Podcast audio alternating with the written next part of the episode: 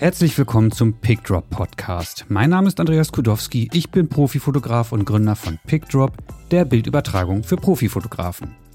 In diesem Podcast treffe ich regelmäßig Kollegen aus der Fotobranche und lasse mir erklären, wie sie arbeiten und wie sie erfolgreich geworden sind. Heute spreche ich mit der Pferdefotografin Claudia Rahlmeier. Claudia steckt ihre ganze Leidenschaft in die Arbeit mit Pferden und ihren Besitzern und für mich ist das mal wieder ein Bereich der Fotografie, von dem ich keinerlei Ahnung habe. Und ich glaube, so geht es den meisten Kolleginnen da draußen auch.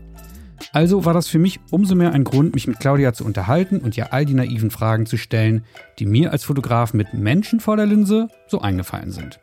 Immer mit der wichtigsten Frage im Kopf, wie bekomme ich eigentlich ein Pferd dazu, das zu tun, was ich für mein Foto brauche. Claudia erklärt mir vieles ganz geduldig und es gibt also wieder einmal eine steile Lernkurve in dieser Folge. Nicht vergessen, diesen Podcast gibt es neuerdings auch auf YouTube, also lass mir gerne auch dort ein Abo und einen Kommentar da. Ich freue mich über deine Nachrichten. Los geht's, viel Spaß. Mir gegenüber sitzt heute virtuell im tiefsten Bayern, glaube ich, oder? Oberbayern. Oberbayern sitzt heute die Claudia Rahlmeier. Hallo Claudia. Hi. Äh, du bist Pferdefotografin und ich freue mich wahnsinnig, dass ich heute endlich mal wieder ein Thema habe, von dem ich absolut keine Ahnung habe. Wir haben eben gerade schon festgestellt, ich mache Porträts, du machst Pferde, wir beide haben gegenseitig von unserem Gebiet überhaupt keine Ahnung. Das stimmt, ja. Äh, genau. Und äh, ich kann dich heute richtig schön ausfragen. Fangen wir doch mal direkt an. Gerne. Wieso, wieso, liebe Claudia, machst du ausgerechnet Pferdefotografie? Was fasziniert dich an der Pferdefotografie? Das Pferd an sich. Ich finde das Pferd an sich einfach unglaublich schön und es fasziniert mich von oben bis unten und diese verschiedenen Facetten, dieses wild und trotzdem sanft, dieses Riesentier, was man so schön und fein aber in Szene setzen kann oder eben auch halt sehr wild einfangen kann. Das finde ich einfach total genial. Wie viele Pferde das besitzt du selber? Gar keins. Ich habe leider zu wenig Zeit mit der Fotografie nebenher. Wie, du bist Pferdefotografin, besitzt aber kein eigenes Pferd, das geht. Ja. Das stimmt. Das geht ja. Ich, hab, ich, ich, reite auch gar nicht mehr aktiv, weil einfach die, die Zeit nicht da ist. Also Reiten und der Reitsport ist einfach ein sehr, sehr intensives, zeitintensives Hobby. Und dafür hätte ich einfach so die Zeit nicht. Das okay, aber du bist nicht einfach nur so aus Langeweile Pferdefotografin -mm. geworden, sondern du reitest selber auch und bist, oder vielleicht nicht mehr so aktiv jetzt, aber wie lange genau. machst du das schon? Seit meinem sechsten Lebensjahr sitze ich an sich auf dem Pferd. Und ähm, ja, in den letzten Jahren hat sie dann immer mehr abgenommen, aber meine Schwester hat auch Pferde, also ich habe ja sehr, sehr viel Kontakt auch zu Pferden, deswegen war das für mich dann auch gar nicht so schlimm, den Reitsport zurückzuschrauben. Okay, aber du bist sozusagen dein Leben lang so ein klassisches Pferdemädchen gewesen. Ja, schon. Die, die, die Wendy im Abo und so? Ähm, die Wendy zwar nicht, aber ich war einfach immer am Stall. Okay, da also, merkst du mal, ich habe keine Ahnung. Ich, ich kenne das einzige Reitmagazin, was ich einigermaßen kenne. Äh, gibt wahrscheinlich noch bessere und andere, oder? Da bin ich tatsächlich, also von Kindheit her gar nicht so im Thema. So, also Magazine hatte ich jetzt auch nicht zu Hause, aber ich war halt einfach immer beim Pferd. Ich musste mir die nicht mehr anschauen im Magazin, sondern ich war halt live vor Ort. Das war, glaube ich, eher so meins. Ähm, du bist jetzt wie alt? 28 bin ich. 28. Und wir hatten schon vorher festgestellt, du machst das jetzt noch gar nicht so lange. Also du fotografierst, glaube ich, schon länger. Oder erzähl du mal, wie mhm. bist du zur Pferdefotografie gekommen? Ich glaube, du kannst das viel besser erzählen als ich, logischerweise. Mhm. Gerne. Also ich habe 2011 meine allererste Spiegelreflexkamera in den Händen gehalten, habe ich von meinem damaligen Freund zum Einjährigen bekommen, weil er hatte eine und ich, mich hat das halt so ein bisschen interessiert, aber das war halt eher so naja, er fotografiert halt da rum und dann nehmen wir sie halt mal mit. Also da war mhm. noch gar keine weitere Intention dahinter. Und dann habe ich da eine Kamera bekommen und damals war ich noch aktiv beim Reiten fast täglich und dann habe ich die Kamera halt mit zum Stall genommen und habe halt da einfach mal geknipst. Also wirklich so total banal, die Pferde auf der Koppel, ohne Vorbereitung, ohne sich da näher Gedanken drüber zu machen, ohne von der Technik Ahnung zu haben. Und dann ähm, habe ich einfach gemerkt, dass mir das super viel Spaß macht und eigentlich war es dann auch eher das Feedback von außen, das mich dann dazu gebracht hat, mich auch weiter mit der Materie zu beschäftigen.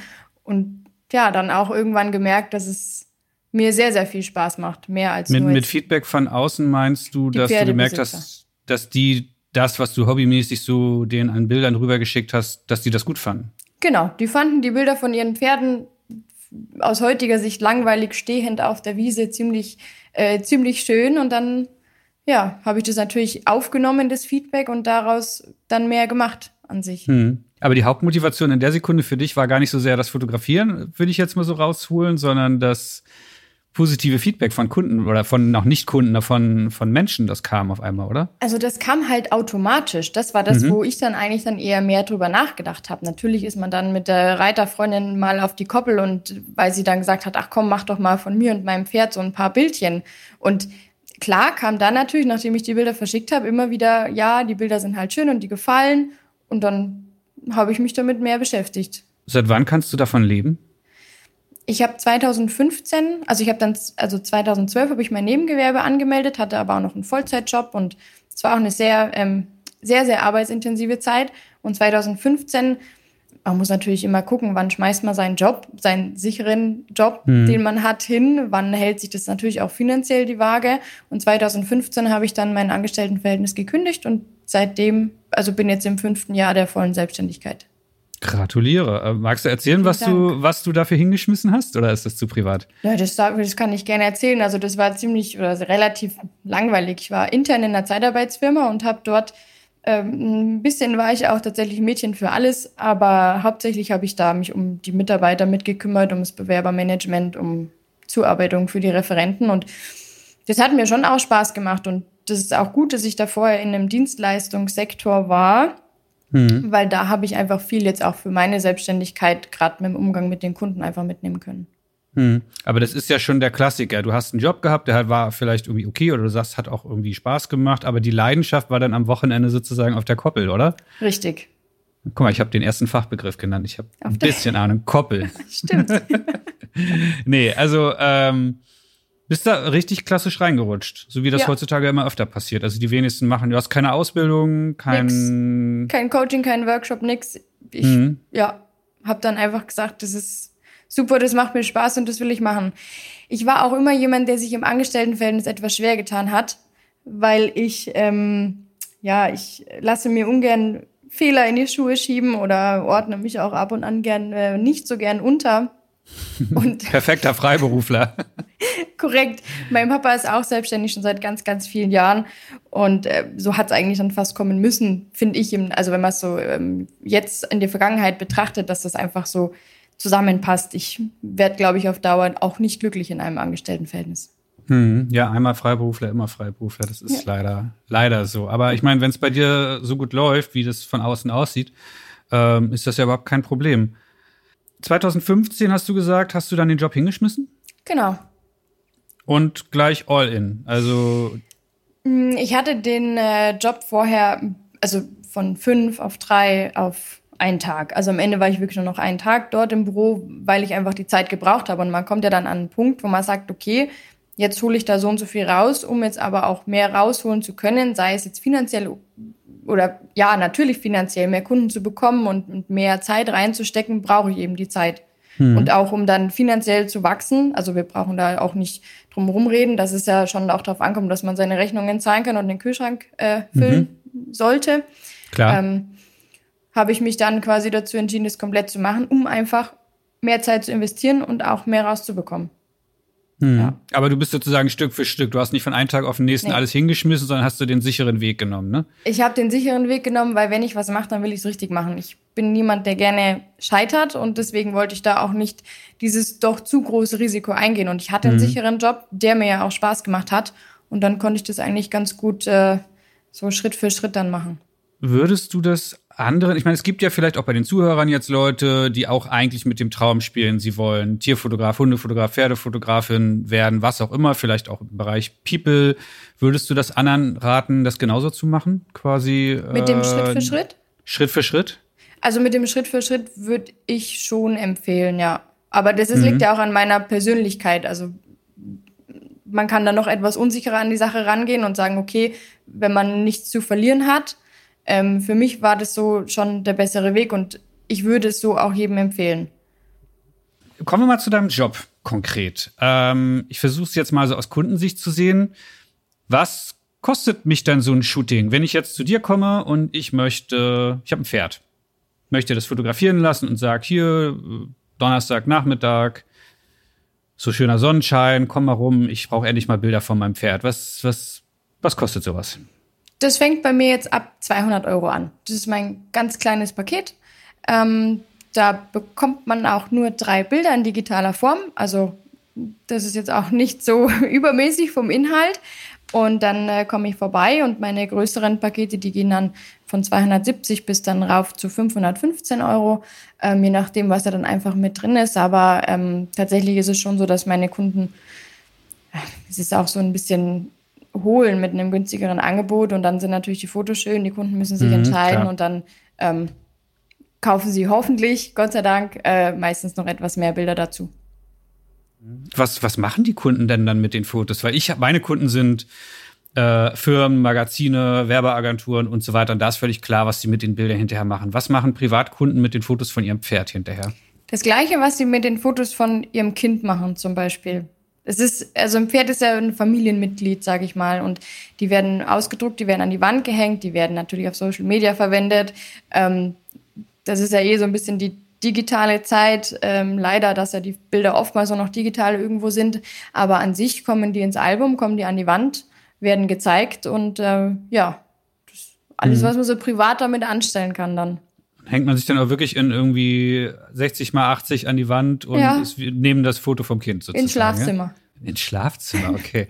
Haben die Leute wirklich so eine, eine enge Beziehung zu ihren Pferden? Ja, also da glaube ich, spreche ich für alle, die Pferde haben. Ein Pferd ist wirklich, obwohl es nicht zu Hause ist, sondern im Stall steht, ist ein so starkes Familienmitglied, weil es so, weil du so viel Zeit auch mit dem Tier verbringst. Also du bist ja eigentlich mhm. ähm, jeden Tag dort und es ist ja auch eine ganz große Verantwortung für so ein großes Tier, auch wenn mal was ist. Man macht halt viel zusammen durch und die meisten oder meine Kunden, die lieben ihre Pferde abgöttisch und ähm, das ist tatsächlich oftmals gleichzustellen, so ein bisschen mit Partner und, und Kind und Hund und Pferd. Also das gehört wirklich da äh, zusammen, ja. Und sind äh, Pferde, also ich habe mich äh, äh, in den letzten Wochen, seitdem ich weiß, dass wir jetzt hier mal uns unterhalten werden, äh, so ein bisschen mit anderen Leuten unterhalten, die schon mal ihre Pferde haben fotografieren lassen und so. Und das große, der große gemeinsame Nenner war so ein bisschen, Pferdefotografen haben eine ganz geile Nische, weil ihre Kundschaft potenziell eher sowieso zu den Besserverdienern gehört. Kannst du das bestätigen? Also, dass das sozusagen sich mehr lohnt, als jetzt Hundefotograf zu sein, was du ja auch ein bisschen noch machst? Ja, ja und nein. Also tatsächlich ist es so, dass bei mir meine Pferdebesitzerkunden mehr investieren als die Hundebesitzer, das schon. Aber meine Erfahrung ist, dass es bei den Pferdebesitzern genau zwei ähm, Sparten gibt und die relativ deutlich. Also entweder gibt es jemand, der mit drei Jobs ein Pferd hat und sich das so leisten kann oder jemand, der mit einem Job drei Pferde hat. Also es gibt entweder die Leute, die mit Ach und Krach, weil es die große Leidenschaft ist, dieses Pferd irgendwie sich leisten können wollen. Genau, alles dafür tun, alles reinstecken, fünf hm. Jobs annehmen. Das sind dann eher die 200 Euro Paketmenschen, so quasi? Vielleicht, wobei sie dafür auch viel dann investieren. Also die sind halt dann schon auch, ähm, auch bereit, dafür halt sich was anzusparen. Hm. Ja. Und die, die auf der anderen Seite, da ist dann, das ist dann wahrscheinlich eher das Klischee, was ich jetzt so gerade meinte, aber. Genau, also dass es einem natürlich nicht, nicht ganz, ganz schlecht gehen kann, wenn man sich ein Pferd kauft und leisten muss. Das ist ja schon klar, weil du zahlst ja allein schon für den Stall und für das Futter. Das ist ja wie eine zweite Miete. Also mhm. bei uns hier in München, äh, man kriegt natürlich auch einen Stall für 300 Euro, aber wenn du eine gescheite Versorgung willst und eine Reithalle, wo du reiten kannst und ähm, ich sage es mal, gutes Einstreu, gutes Futter, was man halt alles so für ein Pferd braucht, dann bist du ja bei den Fixkosten, das geht bis 850 Euro pro Monat rauf. Also das mhm. ist ja mehr, wie man teilweise für den eigenen Wohnraum bezahlt.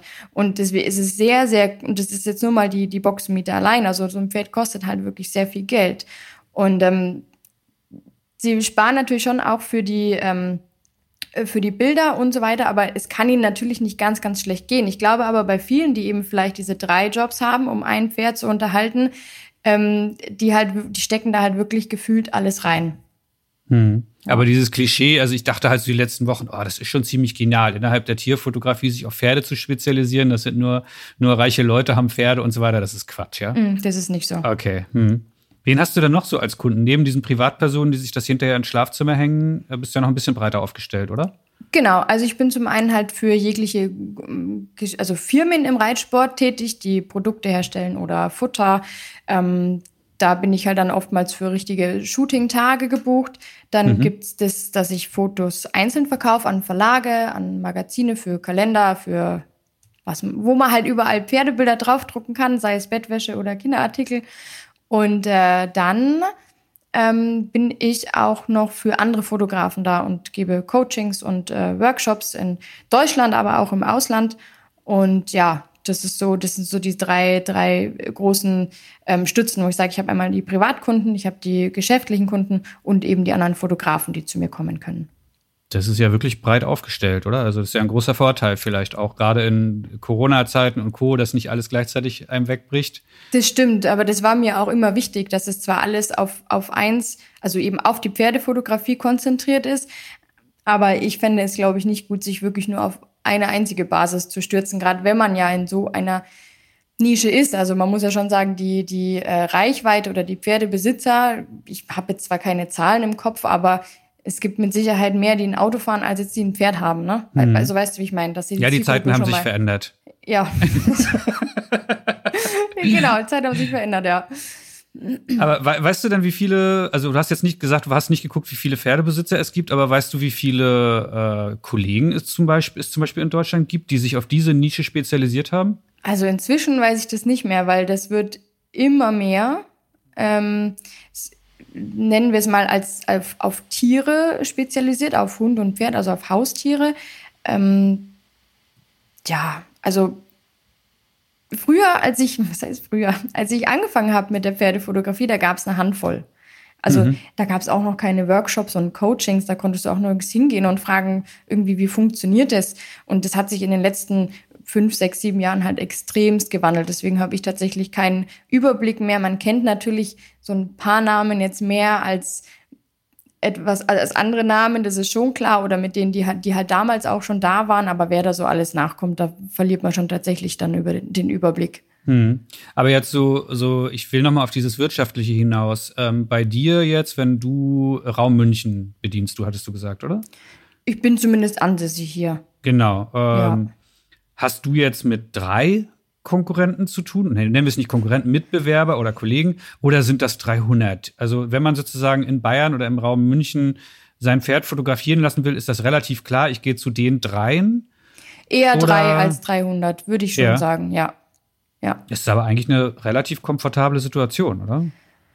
Ja, das stimmt. Wobei die drei, die drei sind halt auch so ein bisschen drauf bezogen, was halt der Kunde auch möchte. Also was er halt kriegt und was er halt will, ob er halt gleichbleibend langjährige Qualität und Erfahrung, ob er halt darauf setzt, ob ihm halt vielleicht auch etwas der, was ich jetzt nicht doof anhören soll, aber der Name was sagt, dass also ich kenne halt ganz viel sagen, sie wollen halt einfach zu mir, weil sie halt mich aus, der, aus dem Pferdebereich halt inzwischen kennen. Mhm. Und ähm, wenn man natürlich wahrscheinlich alle nimmt, dann gibt es hier in, in, in Bayern, in, in Süddeutschland viel, viel mehr die Pferde und Hunde und auch das gut machen, gut fotografieren. Aber dadurch, dass ich halt inzwischen auch schon längere Zeit dabei bin, habe ich da echt Glück, dass die Leute kommen, weil sie zu mir wollen. Und nicht, mhm, weil sie nur Google anschmeißen und sagen, ich suche jemanden, der mein Haustier fotografiert. Also du hast eine Marke einfach sozusagen aufgebaut. Inzwischen kann man das so sagen? Ohne mich, äh, man muss natürlich gucken, wie weit lehnt man sich da auf dem Fenster, aus dem Fenster, aber ich habe das Gefühl, ja. Hm. ja. Okay, nicht schlecht. Wollen wir mal von dem Wirtschaftlichen wegkommen, bevor ich jetzt nur noch Zahlen und alles aus dir hier rausziehe, hin zum Shooting selbst. Das interessiert natürlich jemanden wie mich, der keine Ahnung von Pferden und von der Pferdefotografie hat, total. Ich stelle mir das super kompliziert vor. Ähm, man hat ein Pferd, man kann dem nicht einfach Anweisungen ge geben und Co. Was würdest du sagen, sind so die Hauptschwierigkeiten bei der Pferdefotografie? Wenn ich jetzt ankäme mit meinem 70 200 Millimeter Objektiv, das habe ich schon gelernt von dir online, das wäre so ein ganz guter Anfang. Ne? Genau. Und ich komme so zur Koppel und irgendeine Freundin oder ein Freund von mir hat sein Pferd mitgebracht. Äh, was wären die Sachen, wo ich erstmal phänomenal scheitern würde, weil ich die hm. Grundlagen nicht verstanden habe? Das ist wahrscheinlich, weil du ähm, das Pferdeverhalten nicht kennst. Also man muss die Pferde, oder für mich ist es sehr wichtig zu wissen, wie sich die Pferde verhalten. Wie sind deren Instinkte? Das Pferd ist zum Beispiel ein Fluchttier. Ähm, das ist ganz anders als andere Tiere, weil wenn die sich erschrecken oder vor etwas Angst haben, dann laufen sie weg. Und das ist bei 500 Kilo aufwärts halt dann einfach auch eine Hausnummer. Das heißt, man muss das Verhalten der Tiere halt für sich nutzen. Sie sind sehr neugierig, sie sind aber eben auch schreckhaft. Natürlich gibt es dann auch Rassen, die mehr äh, schreckhaft oder abgebrühter sind als andere. Ähm, mehr Blut, Vollblut oder eben weniger volles Blut haben. Ähm, und mit diesem Verhalten muss man eben arbeiten. Man muss ja auch wissen, wie, wie möchte ich ein Pferd eigentlich darstellen? Wie ist der Körperbau? Was wird als harmonisch und schön angesehen und was eben eher nicht? Also da ist zum Beispiel das Ohrenspiel ganz wichtig bei den, bei den Pferden, dass die zum Beispiel immer nach vorne zeigen. Wenn jetzt aber jemand einfach ein Pferd fotografiert, der von Pferden null Ahnung hat, dann ist es schon mal die, die Basis oft, die, die gar nicht da ist. Das heißt, ich würde das fotografieren, würde denken, ja, lief doch ganz gut, Licht habe ich gut gesetzt. Ich würde nach Hause kommen, würde das Lightroom aufmachen, mir die Bilder angucken und ich würde wahrscheinlich überhaupt nicht verstehen, warum sieht das jetzt nicht so aus wie bei der Claudia, weil diese Details wie Ohren nach vorne gespitzt, äh, Hals lang und so weiter. Genau. Das fällt einem Nicht-Pferdemenschen, es, es wird gar nicht so richtig einem bewusst werden, vermutlich, oder? Richtig, auch die Phasen. Ähm, wie ich im Laufen zum Beispiel ein Pferd fotografieren sollte oder in welcher Phase ich es einfange, damit es eben vorwärts bergauf läuft und nicht rückwärts. Also mhm, es läuft ja eigentlich also, nicht, genau, es läuft ja eigentlich ja. nicht rückwärts, aber dass halt diese Bergauf-Vorwärtsbewegung quasi ähm, sichtbar ist, welche Schwebephase man will und welche Phasen man gar nicht will. Es gibt wirklich Phasen, die, die, die zeigt man nicht, die sind einfach nicht, ähm, die werden als nicht ästhetisch angesehen, weil sie eben rückwärts, ähm, von der Linien her eher rückwärts gehen, als eben vorwärts, aufwärts. Und davon jemand, der nicht, nicht reitet, ähm, allein schon nicht reiten, also mit Pferden sich auskennen, ist dann fast, fast nochmal das eine, aber das andere ist auch, wer ähm, nicht reitet und da nicht weiß, was für, eine, was für eine Phase als schön angesehen wird, da würdest du wahrscheinlich Schwierigkeiten haben. Hm. Wie lange hast du da gebraucht, um von dem reinen Reiten-Skills hin zu den, was sieht auch fotografisch gut aus, Skills zu kommen? Also liest man sich das mal eben an und am nächsten Wochenende weiß man schon, wie es besser läuft? Oder ist das wirklich eine langjährige Lernphase? Also das dauert schon länger. Ich habe ganz viele Bilder analysiert. Ja, andere Bilder angeguckt, die mir gefallen haben, so vom gesamten Auftreten und halt dann geschaut, okay, was, was kommt denn da so hin? Was, was, wird denn da gezeigt, was mir dann eben auch ähm, äh, gefällt? Natürlich hat man auch gelesen im Internet, ähm, was man halt so findet über, über Tiere und Pferdefotografie und dann schließt sich der Kreis aber eigentlich recht schnell, weil man dann immer natürlich wieder zu diesen gleichen Sachen kommt, weil es gibt hm. nicht tausend Phasen zum Beispiel. Es gibt halt äh, die eine, die ist halt die beste. Und die musst du halt jedes Mal erwischen. Hm, Phase ist dieses also, im, Laufen, wie die, wie die Beine gerade genau, stehen, die, oder? Genau, wie hm. die Fußfolge gerade ist und somit natürlich hm. auch der ganze Körper dasteht. Gibt es da auch, auch Leute in der Branche, die komplett ausreißen? Also zum Beispiel in der Porträtfotografie ist es ja so, Klar, da gibt's jetzt die klassischen Bewerbungsbewegungsmuster, ähm, hier so leicht Kopf über die Schulter verdreht oder, oder sonst was. Ähm. Es gibt bei Porträts natürlich auch Standard-Sachen, äh, wie man eine Person hinstellt. Was weiß ich, ein Vorstandsporträt sieht oft auch sehr, sehr gleich aus. Aber es gibt dann auch immer die paar Fotografen, die komplett Dinge anders machen und damit auch sehr erfolgreich sind. Gibt es das in der Pferdefotografie auch? Wenig. Also ich kenne ich, mir würde jetzt da ad hoc keiner einfallen. Es gibt natürlich Fotografen oder, oder sagen wir, es gibt Bilder, die ähm, leben mehr von der kompletten Stimmung, mhm. als jetzt halt von der perfekten Phase. Das gibt's schon. Oder das perfekte Porträt oder ein, ein besonderes Porträt muss nicht immer nur das mit den Ohren nach vorne sein, sondern es kann auch durch die Linien wirken, weil ein Pferd eben durch seinen Körperbau ganz besondere Linienführungen in, im Körper hat. Also das schon, aber so komplett ähm, aus der Schiene fällt mir niemand ein, nein. Aber das bedeutet ja für den engagierten Nachwuchsfotografen, wenn man die Basics drauf hat, kommt man relativ schnell, nee, schnell ist vielleicht zu einfach gesagt, aber man kommt zu schönen Ergebnissen, wenn man sich ein bisschen theoretisch auch damit auseinandersetzt, was ein gutes Pferdebild ausmacht. Ja, ja. tatsächlich, ja. Okay, schön. Dann versuche ich mal noch konkreter zu werden. Ich habe dich jetzt angerufen, ich habe mein Pferd auf der Koppel stehen. Wie bereitest du dich jetzt auf ein Shooting vor? Ich versuche im Vorfeld immer erstmal ein bisschen was zu erfahren. Das ist aber, glaube ich, eher was, was mit Kundenbindung zu tun hat. Ne? Ähm, und ansonsten muss ich natürlich vorher wissen, was machen wir ungefähr für Bilder. Also soll ich das Pferd frei laufend auf der Koppel fotografieren? Soll ich ähm, es im Porträt fotografieren? Und je nachdem, was man halt dann möchte, muss ich den Kunden natürlich auch sagen, du pass auf, wir brauchen eine Koppel, die ungefähr so und so groß ist, wo natürlich nicht eine Koppel an der nächsten ist, damit ich nicht die, den Zaun, also mhm. Bei zehn Zäunen hintereinander hört die Retusche dann auch einfach irgendwann auf. also die Vorbereitungen vor Ort oder die Gegebenheiten vor Ort, die versuche ich etwas im Vorfeld noch zu oder zu lenken, kann sie aber ja sowieso nicht ändern, weil wenn mein Kunde sagt, er hat nur die Koppel oder er hat nur die Möglichkeit am Stall, dann muss ich sowieso damit leben, was vor Ort ist und muss quasi mit dem immer arbeiten. So viel Vorbereitung kriegt er nicht. Ich sage ihm natürlich, welche Uhrzeit gut ist. Welch, ähm, ich arbeite unglaublich gerne mit Sonnenaufgang und Sonnenuntergang. Ähm, mhm. gerne mit Schatten und nicht der prallen Sonne. Ähm, solche Geschichten, da frage ich ihn natürlich schon, was er gerne möchte und sage ihm dann halt, welche Uhrzeit wir anpeilen müssen dass er natürlich sein Pferd putzt, dass er sich eine ähm, schöne Kleidung aussucht, so diese Geschichten. Mhm. Kleidung jetzt nicht fürs Pferd, sondern falls er selber mit aufs Bild möchte, ne? Genau, die Kleidung eher für den Menschen, aber beim Pferd ist es halt dann das Equipment. Was möchte ich denn dem Pferd überhaupt anziehen?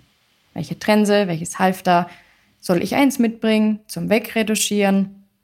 Ähm, also du hast dann auch sozusagen dort Equipment fürs Pferd, wo du sagst, das sieht einfach gut aus. Das ist jetzt vielleicht nicht, macht nicht den größten Sinn für den und den Reitsport, aber es sieht einfach auf dem Foto schick aus. Genau. Würdest du dann gibt, mitbringen? Ja, es gibt Showhalfter, die quasi halt mit Strasssteinchen und äh, mhm. so ein bisschen Bling Bling oder einfach nur ein schönes, dezentes Lederhalfter. Es gibt auch für spezielle Rassen spezielle Showhalfter, die etwas ja, also im Western gibt es zum Beispiel die Westernpferde, die haben so besondere Lederhalfter mit so ähm, ach, mir fällt gerade der Name nicht ein, so metallernen Sachen an der Seite. Die hast du alle, oder? Nein, also so ganz spezifisch gibt es bei mir nicht, weil ich ja dann doch eher den äh, jeden Kunden damit ähm, bedienen möchte.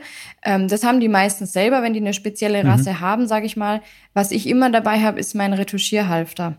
Also mhm. das ist ein ganz dünnes äh, Fotografenhalfter, nennen nenn ich es oder nennen, nennen wir es.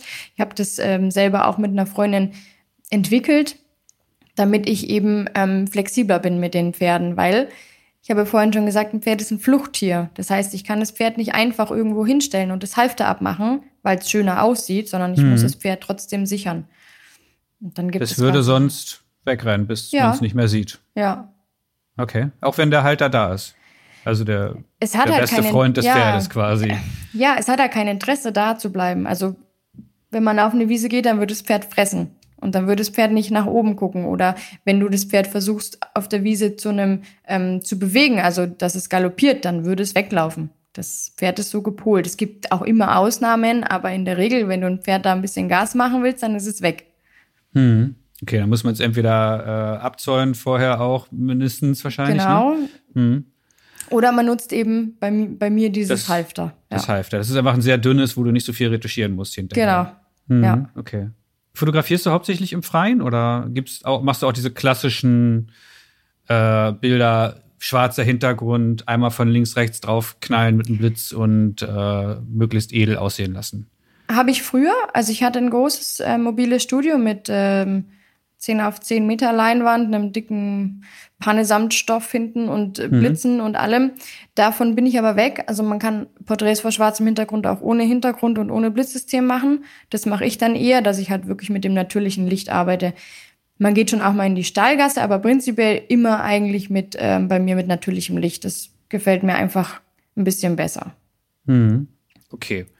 Wenn ich dich dann jetzt angerufen habe als Kunde und ich sag dir, ja, ich habe hier dieses tolle Pferd und mein, mein Stall und meine Koppel ist aber irgendwie alles nicht so schön, können wir da irgendwie woanders fotografieren, wo es ganz, ganz toll ist? Kann, geht das dann auch? Kann ich dann sagen, ja, ich habe einen Hänger, wo treffen wir uns? Oder? Geht.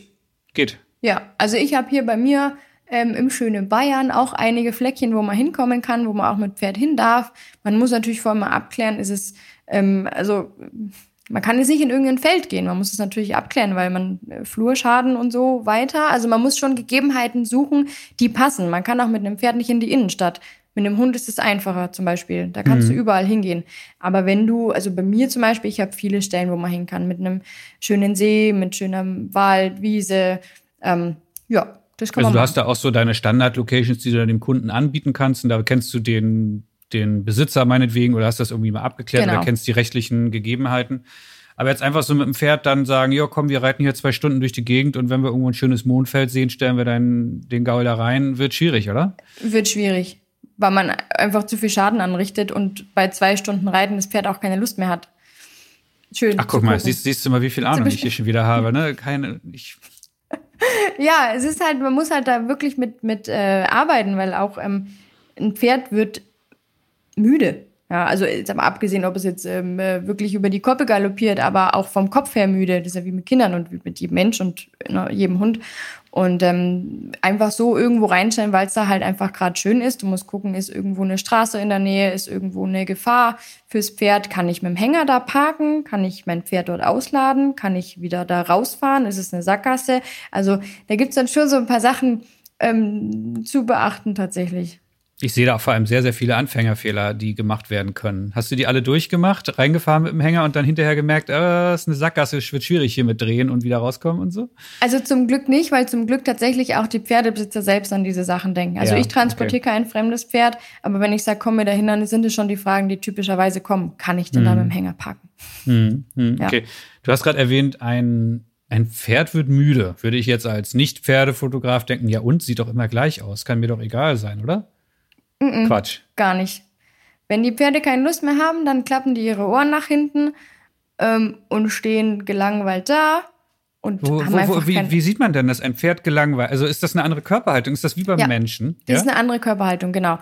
Der, der Hals fällt ein bisschen, also nicht fällt nach unten, aber sie entspannen, ja, sie, der, der Hals geht halt vorne runter, man hat keinen runden Hals mehr mit einer positiven Anspannung in der Muskulatur.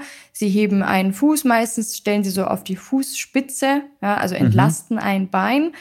Ähm, ja, und dösen dann so vor sich hin. Es gibt aber auch Pferde, die werden dann nervös, weil sie halt sagen, hey, ich, ich weiß ja gar nicht mehr, was ich machen soll. Ich bin irgendwie kopfmäßig jetzt auch durch. Ich habe jetzt keine Lust mehr hier zu stehen.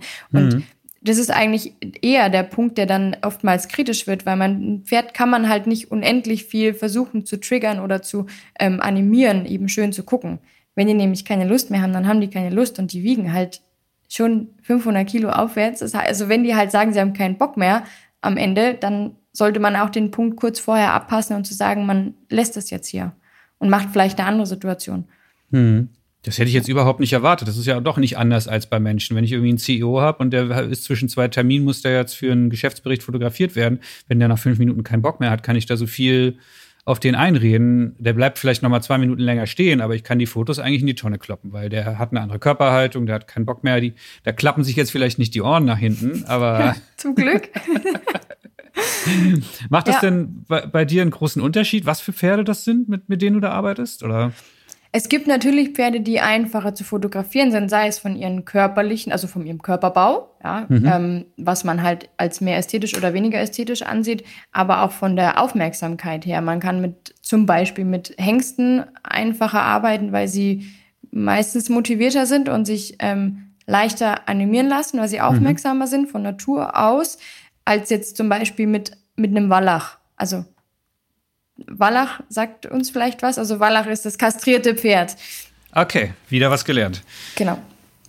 Und ähm, da gibt's, es gibt eben auch eher Vollblüter oder Warmblüter oder ähm, äh, Kaltblüter. Und am immer aufgeregtesten und aufmerksamsten sind meistens die Vollblüter. Es gehen natürlich immer Pferde, die, die auch, äh, es gibt auch ein Kaltblut, was total aufmerksam ist und leicht zu animieren ist. Also es, Ausnahmen bestätigen immer die Regel, aber im Prinzip gibt's da schon äh, Vor- und Nachteile der Rasse.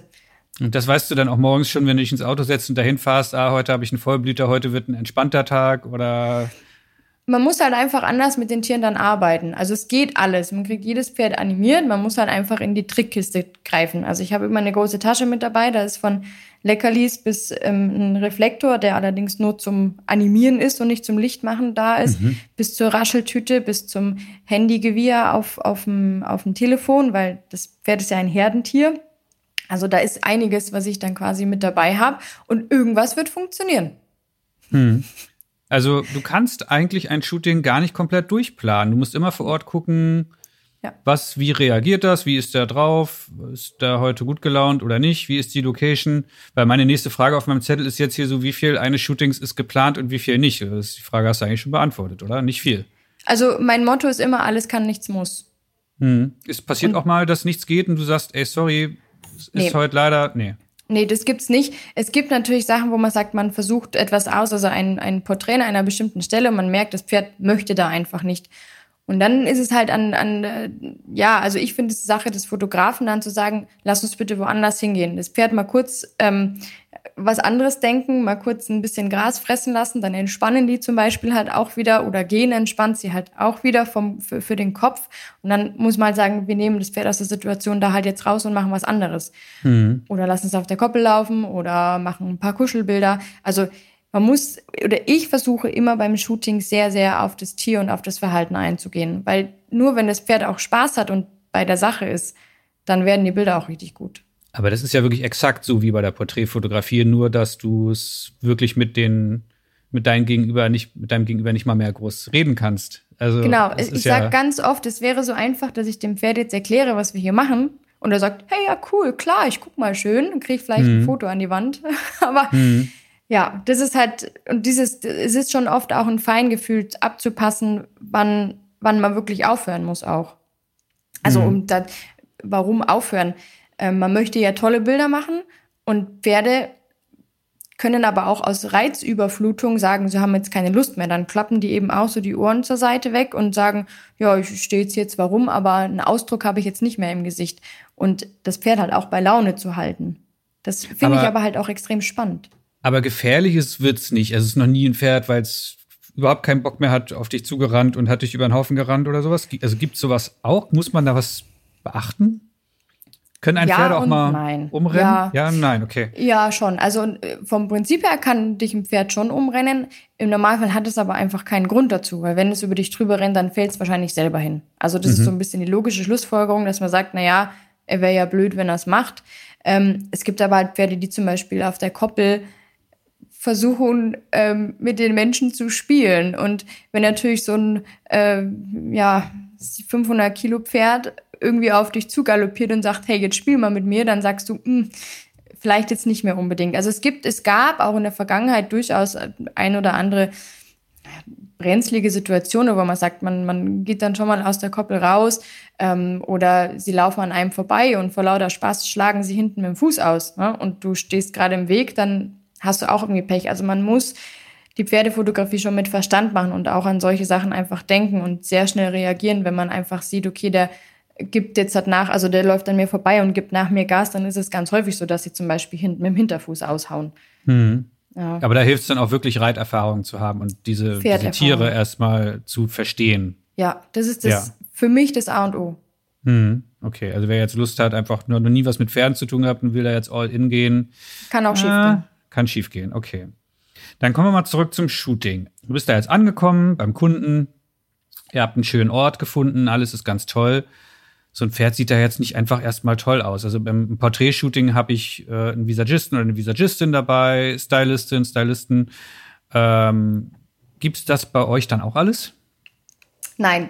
Also das Pferd herrichten, das kann der Pferdebesitzer eigentlich alleine. Es gibt natürlich ein paar Tipps, die sie von mir bekommen, ähm, dass man zum Beispiel die Nasen, die kann man noch so, also dieses ist ja die dunklere Stelle am Pferdekopf zum Beispiel, die kann man noch so ein bisschen mit einem Babyfeuchttuch nachölen.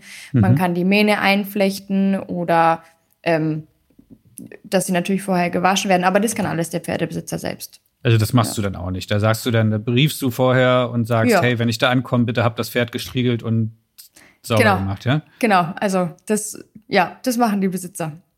Mhm. Und ja. dann geht's raus aus, auf die Koppel.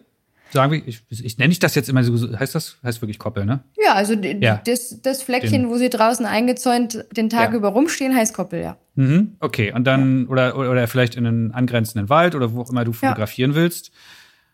Jetzt hast du ja schon erwähnt, das sind Flucht, Tiere? Wie neben dem Halfter, was du da hast, dem speziellen, wie sorgst du noch dafür, dass die nicht einfach weglaufen? Ähm, wenn Oder du überhaupt ein, dort sind, ja. wo du sie haben möchtest, vor allem. Ja, also es ist ja an der Leine, also hat er einen Halfter an, egal jetzt auch mal was für eins oder eine Trense. Ähm, und damit, also Pferde haben ja Vertrauen zum Mensch, die, die sehen ja ihren Menschen jeden Tag.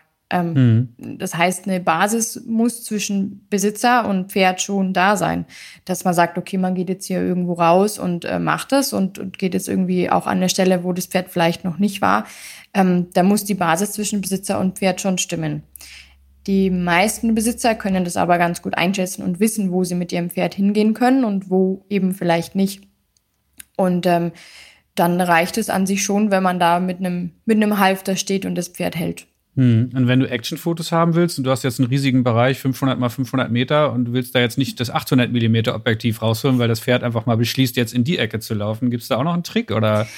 Ja, gibt's. Also dieses Fotografenhalfter, wo ich vorhin schon drüber gesprochen habe, das hat eine recht lange Leine und da kann man hinten auch noch eine sogenannte Longe dranhängen und dann kann man auch auf einer Wiese, die zum Beispiel nicht eingezäunt ist, das Pferd longieren, also mhm. im Kreis laufen lassen. Mhm. Ähm, ist natürlich etwas gezielter. Ähm, es werden keine wilden oder meistens keine wilden Sprünge von den Pferden gemacht, die jetzt auf der Koppel passieren, weil natürlich alles ähm, kontrollierter ist.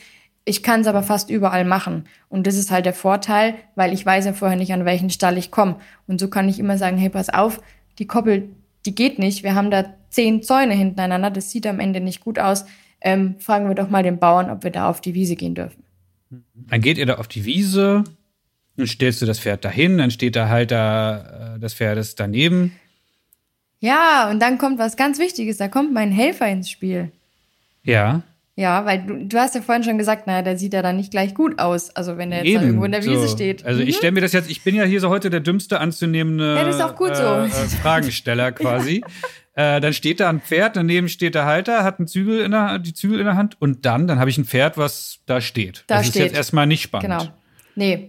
Ähm, ich habe meine Trickkiste dabei und meine Besitzer, also die, meine Kunden, die Pferdebesitzer, die haben auch immer einen Helfer. Ja, mhm. Das ist mit Pferden auch, wenn man jetzt als Reiter auf ein Turnier fährt oder man fährt irgendwo hin auf einen Lehrgang. Man ist eigentlich nie allein unterwegs. Und so ist es eigentlich beim Fotoshooting auch. Die bekommen von mir vorher die Info, ähm, ob sie nicht eine Freundin, einen Partner, Stallkollegin haben, die quasi helfen bestmöglichst auch mit Pferdeerfahrung. Also es geht mhm. auch ohne. Ich habe auch oft mal die Mama oder den, den Papa oder den Freund, der nichts mit Pferden zu tun hat, dabei. Ähm, besser ist es, wenn derjenige auch Pferdeerfahrung hat. Und dann muss der Helfer ähm, ja nach meinen Anweisungen am besten das Pferd halt animieren. Ja, dann kriegt er von mir zum Beispiel einen Reflektor in die Hand und ich sage dem, er soll von links schräg vorne auf das Pferd mit dem Reflektor etwas zugehen und dann sehe ich ja schon, wie das Pferd reagiert. Nutzt das schon was? Macht er einen schönen runden Hals? Macht er die Ohren nach vorne? Wird er neugierig? Oder brauche ich eben was anderes? Also du hast es ja schon erwähnt, der Reflektor, ähm, wir Porträtfotografen kennen das jetzt eher so, um eben jemanden aufzuhellen oder abzudunkeln und so weiter von einer Seite. Was macht denn so ein Reflektor mit einem Pferd? Das ist einfach das ein großes die, Objekt und das Pferd wundert sich, was da passiert. Gruselig. Oder? Genau, das ist eigentlich gruselig, weil sie haben eigentlich noch nie so eine goldene, glänzende, schimmernde Scheibe gesehen, weil natürlich ne, Sonne scheint drauf oder ja, das ist wirklich nur ja. zum Animieren. Ja, auch die, ich habe auch immer so eine Rettungsdecke aus dem Verbandskasten quasi dabei mhm. und die die knistert, die glitzert, die funkelt, die macht auch noch Geräusch und die ist zum Beispiel auch super spannend. Und so muss halt dann der Helfer ähm, mit mir zusammen quasi probieren, dass wir diese Momente aus dem Pferd rauskitzeln, die dann eben ja besonders sind. Weil wenn mhm. du hast recht, wenn das Pferd einfach nur da steht, dann steht es einfach nur da. Ja? Mhm. Und wenn du halt dann diese kleinen Momente, diese Neugierde rauskitzelst, dann bekommst du halt besondere Momente. Mhm. Du hast jetzt auch schon erwähnt, äh, ich habe ja habe ja viel recherchiert und auch bei ganz vielen Kollegen von dir YouTube ist voll mit Pferdevideos. Ähm, es geht sogar so weit, dass man sich Pferdesounds aufs Handy spielt und dann den Helfer irgendwie rechts neben das Pferd stellt und sagt, jetzt spiel mal den Ton ab und dann guckt das Pferd endlich in die richtige Richtung, oder? Richtig, das ist eigentlich ein äh, sehr guter Trick, der jetzt bei mir persönlich, bei meiner Arbeit immer erst relativ spät bei der Session angewandt wird, weil auf verschiedene Hilfsmittel reagieren Pferde unterschiedlich. Mhm. Und ich möchte zum Beispiel ein Pferd immer rund darstellen. Also das heißt, der Hals soll eine, eine positive Anspannung in der Muskulatur haben und ich möchte quasi einen runden Halsbogen zum Kopf hin. Am besten auch noch das Pferd so gestellt, dass es in sich auch noch rund wird. Mhm. Und ähm, bei einem Wiehern schaut ein Pferd eher nach oben. Also dann macht es den Kopf eher nach oben, äh, guckt etwas aufgeregt, weil es ist ein Herdentier und sucht quasi das fremde Pferd, das ja auch gar nicht da ist. Mhm. Ja, aber tatsächlich habe ich ganz, ganz viele Pferdestimmen auf meinem Handy, die bestimmt auch alle unterschiedliche Sachen sagen. Also die Pferde reagieren auch tatsächlich auf die verschiedenen Wiehern unterschiedlich. Ja. Aber das ist ja auch nicht anders, als wenn ich habe so einen Trick zum Beispiel, wenn ich einen CEO fotografieren soll von einer großen Firma, dann ich, habe ich zwei Möglichkeiten. Ich gehe entweder in den obersten Stock, wo meistens sein Büro ist, und baue da irgendwas auf und fotografiere den dort. Da ist der komplett alleine. Da steht vielleicht noch der PR-Mensch und äh, die Sekretärin irgendwie daneben oder so.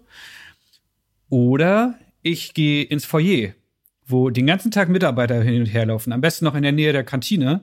Und das mache ich dann auch bewusst, weil ich weiß, wenn ich dort die Leinwand aufbaue und der stellt sich dahin, der wird abgelenkt, der wird auf eine spezielle Art und Weise, da geht ein Kollege vorbei, dann muss der halt irgendwie reagieren. Dann, äh, mhm. dann ist der, manche werden ganz schüchtern, manche fangen dann an, die Arme in die Luft zu werfen und dann fangen an zu lachen aus einer reinen Verteidigungshaltung, weil meistens die CEOs so mit den Mitarbeitern sonst gar nicht in Kontakt kommen. Und wenn sie mal, also es ist ja genau dasselbe. Du, je nachdem, was du von deinem Pferd willst, machst du entweder was Ruhiges oder, oder raschelst ein bisschen oder du sagst, ich will jetzt gezielt genau. hier in Viren ja. irgendwie und ja. äh, holst du dann die App raus. Genau. Mhm. Ja. Aber da kommen wir auch wieder zu der, zu der Erfahrung mit Pferden, oder? Ja. Also ich, mhm. ich finde, es steht und fällt tatsächlich ganz viel damit. Mhm. Aber so ganz, ich habe mir das natürlich noch einfacher vorgestellt, dass ich jetzt da hinkomme.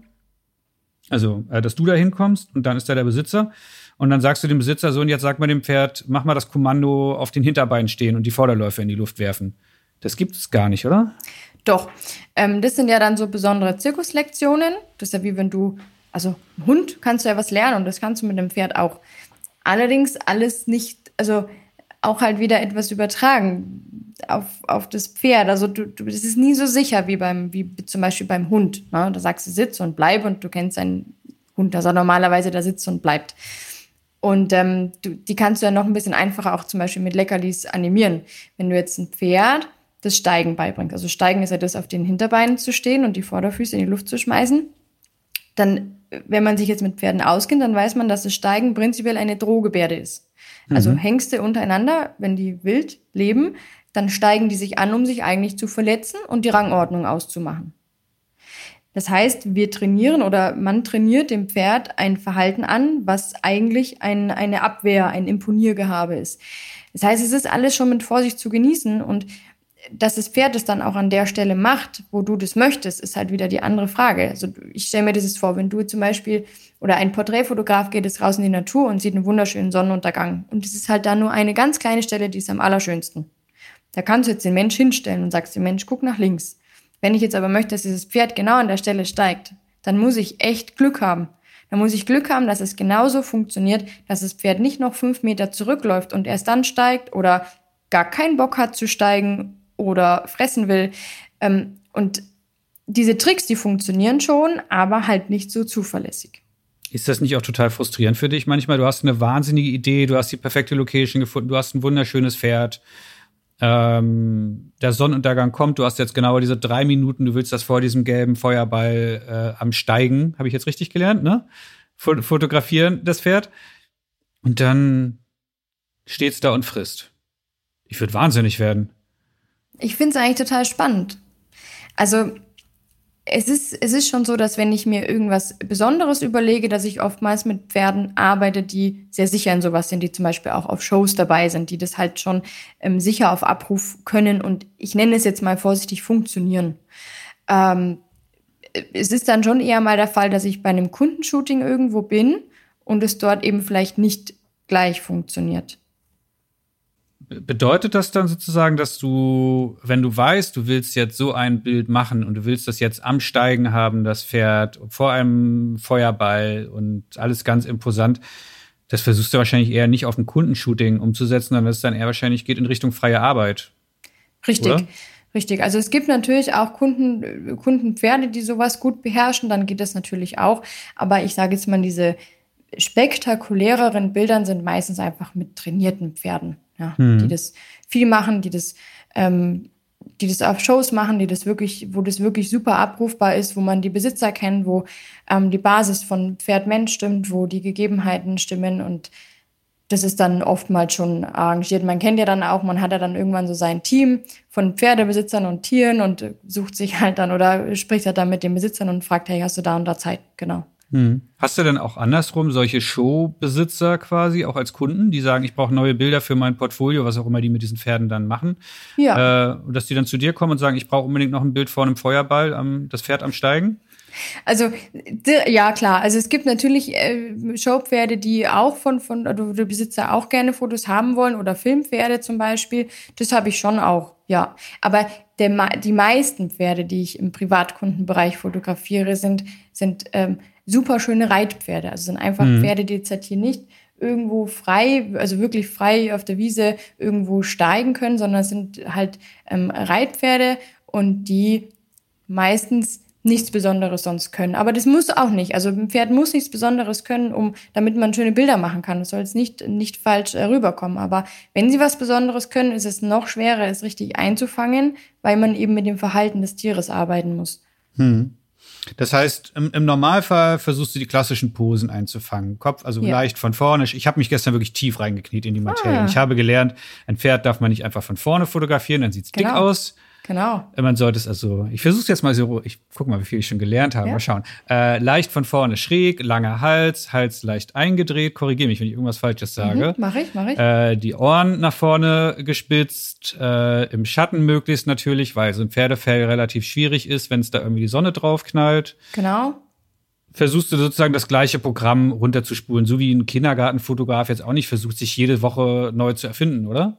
Genau, klar. Man mhm. hat sein Repertoire, man hat auch das, was mit, wo man weiß, es funktioniert eigentlich mit 98 Prozent der Pferde. Und es sind ja auch die Fotos, die ja wirklich von den Kunden auch gewünscht werden. Es ist ja immer die Frage, für was bin ich denn da? Ne? Mhm. Und dass jetzt halt nicht bei jedem Kundenshooting für mich ein, ein Portfoliofoto rauskommt, ist ja, ähm, ist, ist ja normal, würde ich jetzt sagen. Also ich glaube, dass es wenig Fotografen gibt, die bei jedem Shooting ähm, ein Portfoliofoto schießen, bei einem mhm. Kundenshooting.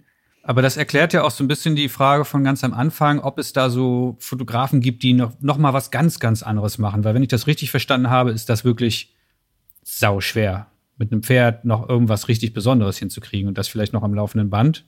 Ja, das stimmt. Ja. ja. ja. Hm, wie schwierig ist es dann dann noch, obendrauf zu sagen, so, und jetzt der Besitzer soll auch noch mit aufs Foto? Ja, sau schwer. Ähm, meine Erfahrung ist, dass sehr viele sehr harmonische Fotos sind oft, oft, nicht immer, also muss man nicht, darf man nicht über einen Kamm scheren, aber oft Momentaufnahmen, weil du hast natürlich dann das, was ich jetzt schon alles nur über das Pferd erzählt habe, und dann hast du natürlich auch noch einen Menschen dabei, der ja auch ähm, schön gucken muss, der sich wohlfühlen muss, vor allem, ähm, um, um eben schön auszusehen und in Kombination dann mit dem, mit dem Tier. Und oftmals ist auch so ein Foto zwischen ähm, er beißt mir fast den Finger ab, weil ich ihm mit einem Leckerli zu mir locke und gibt mir im nächsten Moment einen Headnut, weil es halt ein Pferd ist. Ja? Ähm, und äh, zwischen diesen Momenten, wenn er gerade einmal kurz neugierig auf das Leckerli guckt, wo er danach kurz fast den Finger abbeißt, entsteht dieses Bild. Mhm. Das ist jetzt etwas überspitzt natürlich ähm, erklärt, aber damit man das mal versteht, dass da dann sehr, sehr viele Komponenten sind oder sein müssen, die ja, die stimmen müssen, damit dann wirklich ein super schönes, harmonisches Bild rauskommt. Es gibt auch die Fälle, die können kuscheln ohne Ende, aber das Pferd an sich ist halt eigentlich kein Kuscheltier. Mhm. Ja, man sieht da so Bilder, wenn man recherchiert, wo Pferde auf dem Boden liegen, der Besitzer oder die Besitzerin schmiegt sich an, hat auch noch ganz tolle Klamotten an und im Hintergrund geht gerade die Sonne unter und alles ist ganz geht alles ganz toll, ja. aber ja. Äh, sauschwer geht, was, ja. Also gerade auch liegen ist ja auch eine, eine, eine ähm, ein Kunststück für ein Pferd, ja, wo auch sehr viel Vertrauen da sein muss, weil ein Pferd ist ja ein Fluchttier und wenn es liegt, dann ist es ja eigentlich ausgeliefert. Ja. Also das Pferde heißt, liegen auch normalerweise nicht rum, wenn sie sich entspannen, ne? Hm, also doch schon, weil sie ja in ihrer Box eine Sicherheit haben, zum Beispiel, oder auf mhm. ihrer Wiese. Da haben sie ja auch ihre Herde. Also es ist selten, dass zum Beispiel alle von der Herde schlafen, weil einer muss aufpassen, der Chef. Der Chef, mhm. der passt auf, dass nichts passiert. Ähm, und deswegen ist das Liegen eigentlich ein sehr, sehr großer Vertrauensbeweis auch. Und oft ist es so, dass Pferde, die das mit ihrem Besitzer ähm, oder ihrem Besitzer das schenken, da ist schon mal eine ganz, ganz gute Basis auch da. Und dann mhm. ist es schon ähm, etwas einfacher. Und dann musst du aber immer noch hoffen, dass das Pferd sich dahin legt und auch mit der geöffneten Beinseite zu mir liegt, dass halt die schöne Seite da ist, dass es dann nicht schnell wieder aufspringt, sondern liegen bleibt, bis der Besitzer da sitzt. Also da kann man dann auch nicht wie bei einem Hund sagen, hier dreh dich nochmal 30 Grad und den vielleicht nein. irgendwie, also ein Pferd kann man auch nicht einfach nehmen und so ein bisschen zurechtschieben, nein. ne? Nein, nein, nein. Der, wenn er wirklich falsch liegt, muss er wieder aufstehen und dann muss er sich auch in, in fremden Gefilden nochmal hinlegen. Es ist halt immer so, alles kann, nichts muss. Das ist tatsächlich mein, mein Motto, weil man darf auch dann nicht ähm, verbissen werden. Wenn ich merke, es klappt irgendwas nicht, sei es ein, ein Porträt oder eine, eine Lektion, die man, die man sehen will, ein Steigen oder hinlegen, dann mache ich es da einfach nicht. Und ich lasse mich davon auch gar nicht ablenken, weil wenn ich mich zu sehr auf ein dieses, also auf meine Vorstellung versteife, dass dieses Pferd sich jetzt da hinlegen muss, damit ich ein Foto bekomme, dann sehe ich die ganzen anderen Momente nicht, die passieren. Sind da nicht die Kunden auch manchmal frustriert, weil die haben jetzt irgendwie ganz viel Geld gespart, je nach Kundenart, haben wir ja schon gesagt. Dann haben die sich irgendwie äh, wahrscheinlich Tage, Wochen lang immer wieder die Bilder auf deiner Website angeguckt und was sie sonst noch alles so in, in Pferdemagazinen und zu sehen, dann denken sie, jetzt ist mein großer Tag. Heute mache ich die Kuschelsession mit meinem Pferd und ich will es noch mal sehen, wie es über die Koppel, Koppel rast mhm. äh, und so weiter. Und dann funktioniert das nicht? Hast du da nicht manchmal auch fast psychologische Betreuungsarbeit bei den Kunden zu leisten? Also ich glaube, es ist schon wichtig, als Pferdefotograf dem Besitzer immer ein gutes Gefühl zu geben. Und es ist ja nie so, dass, dass gar nichts funktioniert. Aber Pferdebesitzer kennen ja auch ihre Tiere. Und wenn ich jetzt also da redet man halt einfach auch sehr viel und sagt, Mei, das findet er jetzt hier halt nicht toll, lass uns doch woanders hingehen. Und dann zeigt man ihm ein Bild oder sagt, hier ist es doch auch total schön. Also ich habe eigentlich keine ähm, mhm. traurigen oder frustrierten ähm, Kunden, weil ich denke auch, dass da einfach mit meiner Arbeitsweise dazu zählt, dass ich, dass ich immer super, super Bilder für meine Kunden rausbekomme und die Pferde, also die Besitzer selber auch wissen, wenn man sagt, jetzt sind zum Beispiel die, die Umstände auch so, dass das Pferd gar nicht anders kann. Und ähm, Pferdebesitzer sind da schon auch sehr auf, aufs Tier bedacht und sagen eigentlich eher, wir haben was falsch gemacht und, und nicht das Pferd. Also nur für also Außenstehende wie mich und absolute Pferdeidioten wie mich wirkt das dann eher wie, naja, haben wir irgendwie nicht hingekriegt und. Ja, das ist da tatsächlich nicht ja, so. Okay. Hm, hm. Ja. Kommen wir noch mal weg von der äh, tiefen Pferde Pferdepsychologie hin zu deiner Fotografie selbst. Ja. Ähm, wenn ich mir diese Umstände so angucke, man hat da 50 mal 50 Meter, das Pferd macht eh, was es will. Wenn man Glück hat, bleibt es mal stehen oder ist eben am Halfter und äh, wird durch Rascheln und Co. in die richtige Richtung abgelenkt. Da ist jetzt nichts groß mit drei Assistenten und fünf große, fünf Blitze und Aufbauten und man arbeitet jetzt eine Stunde an diesem einen Bild und dann zack, es ist hauptsächlich Available Light Fotografie und äh, arbeiten mit dem, was geht, ne? Momentaufnahmen. Hm. Richtig. Hm. Du musst total flexibel sein, musst auch sofort eigentlich in die andere Richtung fotografieren können und muss da, also ich muss immer sehr, sehr fix sein. Ich muss mich immer darauf einstellen, wenn er jetzt auf die andere, andere Richtung läuft, ähm, dann muss ich irgendwie schnell umstellen, dann muss ich über die ganze Koppel rennen, weil er kommt ja gleich wieder zurückgelaufen. Also ja, schnell und flexibel. Aber dafür hat man auch, finde ich, dann immer sehr viel, ähm, eine ähm, ne große Bandbreite an Auswahl. Das ist ah, ja. der, der also andere, genau, der andere positive Aspekt. Du gehst also nicht mit, genau, du, es ist nicht so wie bei mir, dass ich mir was vorher überlege und dann enttäuscht bin, wenn derjenige nicht mitgemacht hat, sondern es ist eher umgekehrt. Du gehst offen rein und das Pferd bietet an.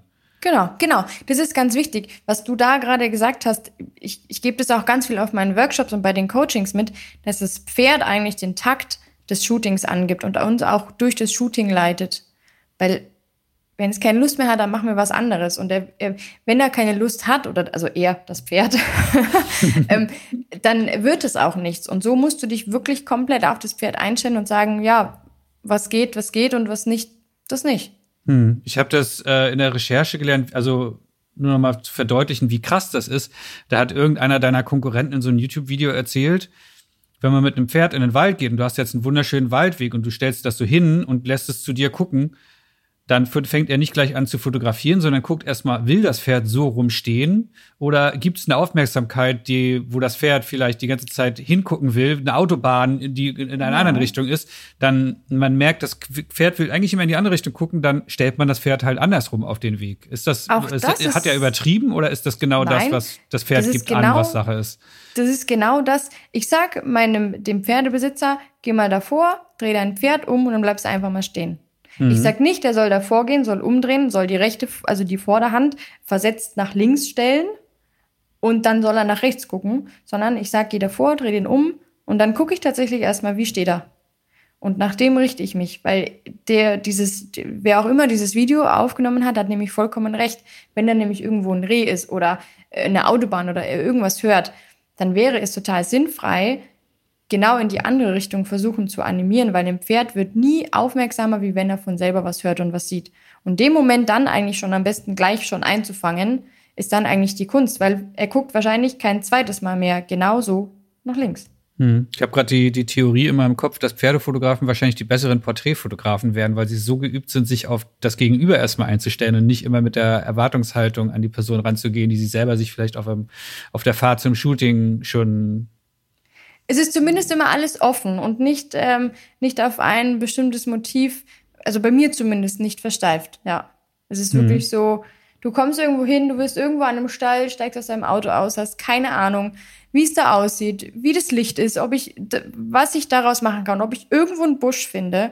Und dann gehst du erstmal über diesen ganzen Hof und sagst, okay, hier könnten wir, da könnten wir und dort könnten wir. Dann nimmst du das Pferd mit dazu und sagst, okay, da geht's nicht, aber hier, da mag er vielleicht und äh, davon können wir es dann noch mal probieren. Mhm. Also es ist wirklich ähm, sehr abwechslungsreich, aber auch. Hm, aber erstmal alles ein großer Konjunktiv. Erstmal, man, man könnte eventuell dort. Ja. Mhm. Ja. Ja, man muss das Pferd auf seine Seite kriegen, ja. Gibt es da eigentlich auch so eine Evolution in der Pferde? Ich meine, du machst das jetzt noch nicht so lange in der, in der Pferdefotografie, dass man früher gesagt hat, das Pferd wurde immer von der Leinwand gezerrt, musste jetzt so fotografiert werden, gut aus und heute ist es eher alles viel freier und natürlicher und so, oder? Also ich denke oder meine Meinung durch die digitale Fotografie hat sich natürlich dann viel verändert, weil man eben einfach mit einem Retuschierhalfter arbeiten kann. Ne? Früher hast du bestimmt auch Pferde gehabt, die du mal irgendwo abstellen konntest oder musstest natürlich dann dieses Blumenfeld, wo du das Pferd jetzt gerne drin hättest, komplett einzäunen. Da ist man natürlich heute ähm, flexibler und deswegen ist auch mehr möglich, weil du eben an unsicheren Orten, wo du das Pferd nicht frei hinstellen kannst und unsicher meine ich schon eine Wiese, wo irgendwo in 500 Meter Entfernung eine Straße ist, ähm, an diesem Fotografenhalfter fotografierst und natürlich am Ende mit der Bearbeitung eine Illusion rausholst und sagst, das Pferd galoppiert da frei über die Wiese und es war natürlich nicht so. Hm. Aber das ist ja. wirklich, wir reden von so sensiblen Themen wie 500 Meter entfernt ist irgendwo eine Straße und da könnte ein Auto vorbeifahren. Das Problem ist halt, wenn das Pferd wirklich sich erschreckt und, und dort nicht gesichert wäre und es mhm. läuft, dann läuft es halt erstmal. Und wenn es dann über eine Bundesstraße läuft und da kommt ein Auto, dann möchte ich mir nicht ausmalen, was passiert. Mhm. Mhm. Ja, ich hatte bei dir irgendwo in irgendeinem Video noch gefunden, dass du so so einen eigenen Zaun immer im, im, äh, im, Kofferraum liegen hast? Ist das eine veraltete Info oder ist das sozusagen ähm, durch diese durch diese Fotohalfter heutzutage das wurde hat abgelöst, sich das erledigt? Ja, ja das wurde okay. abgelöst, aber früher immer. Ich hatte immer meine Zaunpfähle, also es gibt halt so dünnere Zaunpfähle, äh, die hatte ich immer im Kofferraum. Ich hatte Litzen im Kofferraum. Ja, da war alles dabei. Mhm. Und heute ja. dank Photoshop und ein bisschen Stempeln hinterher ist das der einfachere Weg, dass das Pferd da stehen bleibt, der Halter drei Meter daneben und nur ein, dünn, ja. nur ein dünnes Seil quasi dazwischen. Ja. Hm. Äh, eine Frage, die ich auch schon seit zehn Jahren im Kopf habe, man sieht manchmal diese High-End-Pferde, äh, wie sie so super krass ausgeleuchtet in Fotostudios aufgenommen werden. Hast du ja gesagt, hast du früher auch gemacht. Ähm, die erschrecken sich doch tierisch, wenn es da rumblitzt, oder? Ist das nicht auch brachial gefährlich?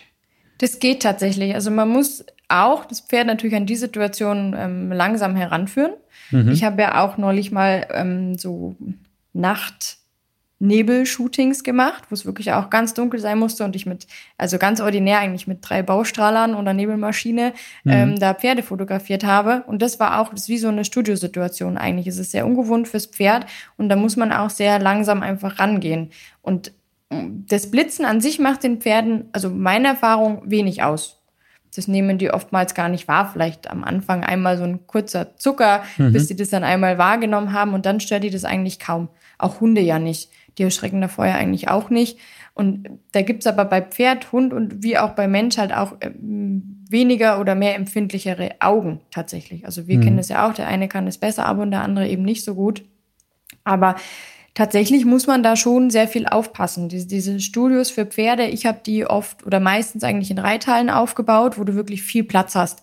Da ist viel ähm, Platz zwischen den Blitzen. Es ist nochmal mit, also mit so Stangen am Boden gesichert, dass die Pferde dann nicht durchlaufen. Es sind einige Helfer vor Ort und es wird halt wirklich äh, vorsichtig gemacht, ja. Hm. Also einfach nur in eine Halle gehen, Blitz aufstellen und hoffen, dass das Pferd das nicht umrennt. Das ist wahrscheinlich der schnellste Weg zur zum Versicherungsunfall, den man melden, musste, ne? Ja, also wenn man das nicht mit Sinn und Verstand macht, dann schon, ja. Und ich bin da auch lieber ähm, etwas, etwas vorsichtiger und gehe etwas langsamer ran, wie das am Ende was passiert, weil es kann mit einem Tier, mit, mit so einem großen Tier einfach viel passieren. Hm, hm. Dann hast du irgendwann die Bilder geschossen. Ich als Kunde bin auch total happy. Ähm, erstmal überhaupt, wie, machst du mehrere solcher Shootings an einem Tag? Dann ist es ja, glaube ich, ein Wochenendjob, was du da hast, oder? Hm. Oder war es mal. Also ich habe vor, vor zwei Jahren eigentlich aufgehört, Wochenends zu arbeiten. In der Regel. Also ja. ich meinte eher, dass die Kunden Wochenendzeit haben quasi. Die oder? haben auch unter der Woche Zeit. Ach so, okay. Mhm. Mhm. Ja. Ähm, ich dachte das auch. Äh, ich war vorher, als ich mir die Selbstständigkeit, also was heißt, mich gibt es ja jetzt noch keine 20 Jahre, aber in den wirklich in den ersten ein, zwei, drei Jahren habe ich sehr, sehr viel gearbeitet. Montag bis Sonntag, feiertags, abends, nachts, wurscht. Und habe das aber vor zwei, zweieinhalb Jahren tatsächlich auch wieder ein bisschen umgestellt, um auch selber ja, ein Wochenende zu haben. Mhm. Ja. Mhm. Und dann hat auch jeder gesagt, das kannst du nicht machen. Also Kollegen, ne, das kannst du nicht machen. Und die Leute haben keine Zeit. Und dann habe ich gesagt, jetzt gucken wir halt mal. Und wenn jemand wirklich keine Zeit hat, dann kann er auch einen Aufpreis bezahlen am Wochenende. Ich kann am Wochenende auch nicht zum Arzt, außer in die Notaufnahme. Ja. Mhm. Da muss ich Wartezeit in Kauf nehmen. Also wenn ich am Wochenende ein Fotoshooting haben möchte, muss ich eben auch einen Aufpreis bezahlen. Und das machen entweder die Kunden auch bereitwillig oder sie, es gibt ja immer jemand, der, der hat freitags früher Schluss oder der arbeitet Schicht und kann Montag früh oder er nimmt sich einen Tag Urlaub. Die Möglichkeit ist immer da. Hm.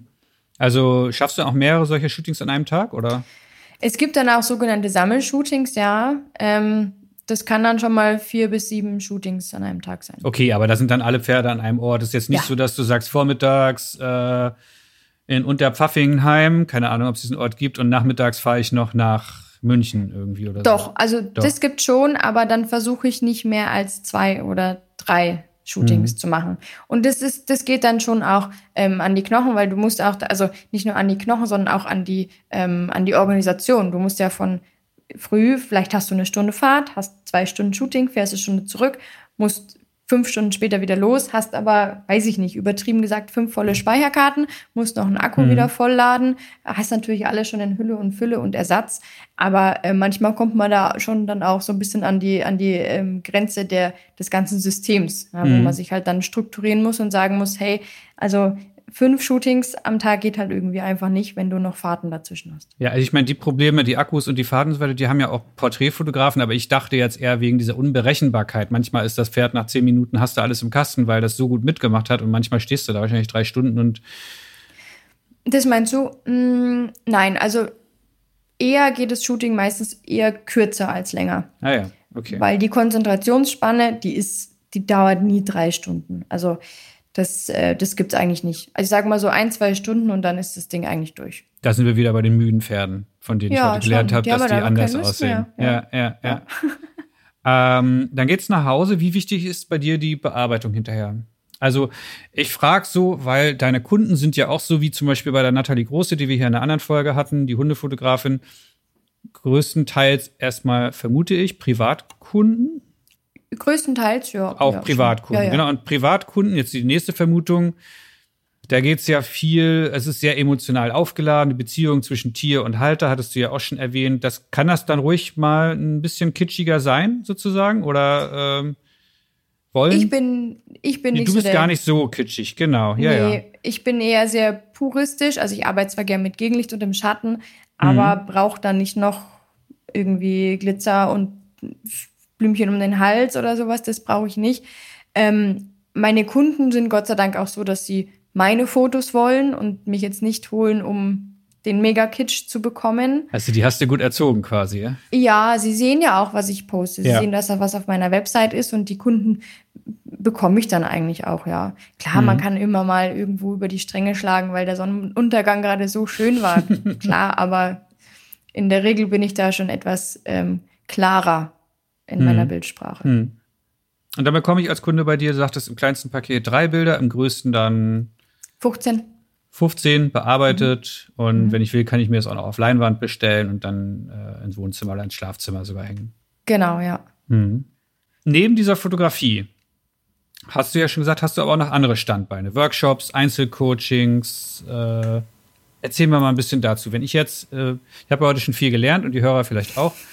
Aber du merkst ja, so richtig Ahnung habe ich immer noch nicht. Und ich würde wahrscheinlich äh, wirklich untergehen, wenn ich es versuchen würde, ein Pferd zu fotografieren. Du kommst einfach ähm, mal mit. Danke. Ach, guck mal, ich habe mir gerade einen Workshop erschnort. Genau. Nee, ähm, aber ich kann das bei dir auch buchen, oder? Ich kann einen Workshop buchen und das lernen. Genau. Also es gibt zum einen äh, Gruppenworkshops, die sind halt dann so über den Tag verteilt, ungefähr acht Stunden lang, sechs Teilnehmer maximal, also wirklich auch kleine Gruppen, weil ich möchte, dass die Leute was lernen über das mhm. Pferdeverhalten, über wie stelle ich das jetzt an, von vorne bis hinten. Was aber nicht heißt, dass man nach einem Workshop Pferde fotografieren kann. Ähm, und da kann man, also da habe ich dann quasi eine Location, so wie das in der Porträtfotografie auch gibt. Ne? Du organisierst ein Model, du organisierst eine Location, dann kommen die Leute hin und dann ähm, hat man halt seine Theorie und seinen Praxisteil. Nur, dass du halt ein Pferd organisierst, ne? Richtig, richtig. Ich organisiere einen Stall. Für dich das Normalste der Welt. Ja. Ich finde es immer ganz lustig, weil ähm, wenn ich irgendwie dann erzähle, dass ich wieder hier irgendwie in Frankfurt unterwegs war, dann fragen mich ganz oft die Leute, ja, was hast du da gemacht? Sag ich, was habe ich wohl gemacht? Pferde fotografiert habe ich da. Ja? Mhm. Also es ist so, ähm, dann erzähle ich, ich war in Berlin und frage, ja, was hast du da gemacht? Ja, ich habe natürlich Pferde fotografiert. Es ist bei mir alles Pferde. Ich fotografiere Pferde, ich bearbeite Pferdefotos, ich verkaufe Pferdefotos. Das ist, es oh, gibt ich, irgendwie ich, wenig wir, soll, wir sollten ein, ein Gewinnspiel hier noch mit reinbringen. Irgendwas müssen wir noch verlosen an denjenigen, der es geschafft hat, von vorne bis hinten mitzuzählen, wie oft das Wort Pferd gefallen oh. ist. Oh. Vielleicht fällt uns was ein. Ja, nee, genau. also es ist, ich finde das so total geil, dass das für dich das Normalste der Welt ist. Das sind einfach immer Pferde da bei dir, egal ja. ob du in Berlin, ne? Ja. Ja, ja. ja. Okay, Und, also Workshop, genau. Genau. Ähm, was noch ein bisschen besonderer ist als meine Tagesworkshops, die versuche ich schon auch immer so thematisch etwas zu, hm, also ich habe dann entweder Westernpferde oder wir machen Reitfotos oder wir machen Fohlenfotos. Also ich versuche das dann auch in der Nische nochmal zu nischisieren, gibt es jetzt nicht, aber. ja, ich glaube, ich verstehe, was du sagen genau. willst. Genau. Ja. Und ähm, dann gibt es aber bei mir auch zum Beispiel immer einmal im Jahr eine große Fotoreise nach Djerba. Mhm. Da habe ich auch einen Partner mit einem großen Stall, mit, mit neuen, ähm, ganz, ganz tollen Hengsten, mit ähm, schönen Unterkunft mit zwei super schönen Villen und dort verbringen wir quasi auch eine ganze Woche. Eine ganze Woche Pferde, Pferde fotografieren, Pferdefotos bearbeiten, Meer, Strand, Sonne. Ähm, ja, das macht mir schon besonders viel Spaß. Also das Reisen auch mit, äh, mit, mit meinem Job dann so verbinden zu können und auch das Weitergeben von dem, was ich in den letzten Jahren einfach an Erfahrung auf dem Gebiet gesammelt habe. Hm. Hast du da auch manchmal Leute bei den Workshops, wo du merkst, die sind eigentlich nur Pferde Fans, aber mit Fotografie ah, sollten sie lieber lassen oder, oder haben es selber noch nicht realisiert, dass sie eigentlich nur Pferde, klassische Pferdemädchen oder sowas sind, aber Fotos, die gar nicht so sehr interessieren? Mm, wenig, weil die meisten, die kommen, denen macht es einfach Spaß. Und mhm. denen ist es auch eigentlich äh, klar, sehen sie oder finden sie andere Bilder vielleicht schöner als ihre eigenen. Aber ich sage auch am Anfang von den Workshops ist es wichtig, dass ihr Spaß habt. Und wenn ihr heute nicht das Nonplusultra-Bild rausbekommt, Pferdefotografie ist was ganz eigenes und Hauptsache ihr habt Spaß dabei. Und da ist es auch eigentlich egal, ob der gut oder was heißt schon, wer, wer definiert denn, wer schlecht fotografiert, aber wer gut oder wer schlecht fotografiert oder welches Bild am Ende besser geworden ist. Es geht um, dass man Spaß hat und das verbindet, finde ich, auch die Teilnehmer auf meinen Workshops ganz arg. Man einfach sagt, man hat einen genialen Tag, der ist schön organisiert, ähm, man ist verpflegt, ja, man kann zwischendurch mit den Fohlen kuscheln und hat dann aber auch den wilden Hengst, der irgendwo über die Wiese springt. Hm. Ja. Das organisierst du und alles, und dann kann ich da eine Woche äh, mit dir nach Djerba fliegen mhm. und äh, von morgens bis abends Pferde fotografieren.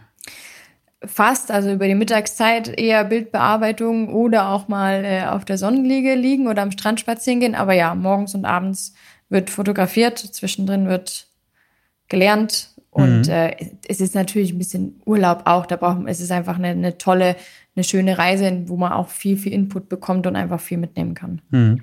Wie, wie wichtig sind diese, ist, oder ist dieses Standbein, da gibt es noch ein weiteres, auf das wir gleich auch noch kommen, äh, für dich in deinem, in deinem Selbstständig, in deiner Selbstständigkeit quasi? Also bist du hauptsächlich Fotografin und dann hast du noch 10% Workshops so nebenbei oder ist das wirklich so ein Drittel?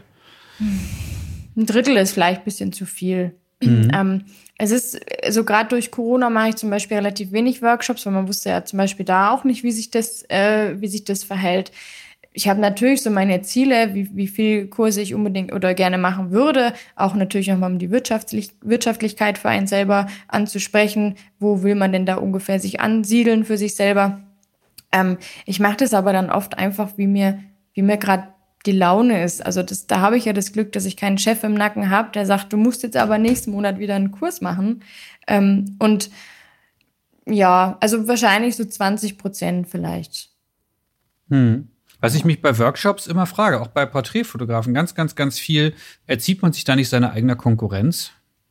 Aber wenn du so denken würdest, dann wärst du ja von dir selber nicht überzeugt. Und mhm. ich finde, das musst du aber als Fotograf sein. Du musst hinter deinen Bildern stehen, hinter deiner Arbeitsweise stehen, weil deine Bilder kannst sowieso nur du für dich am besten. Und also, weil keiner so fotografiert wie du oder wie ich.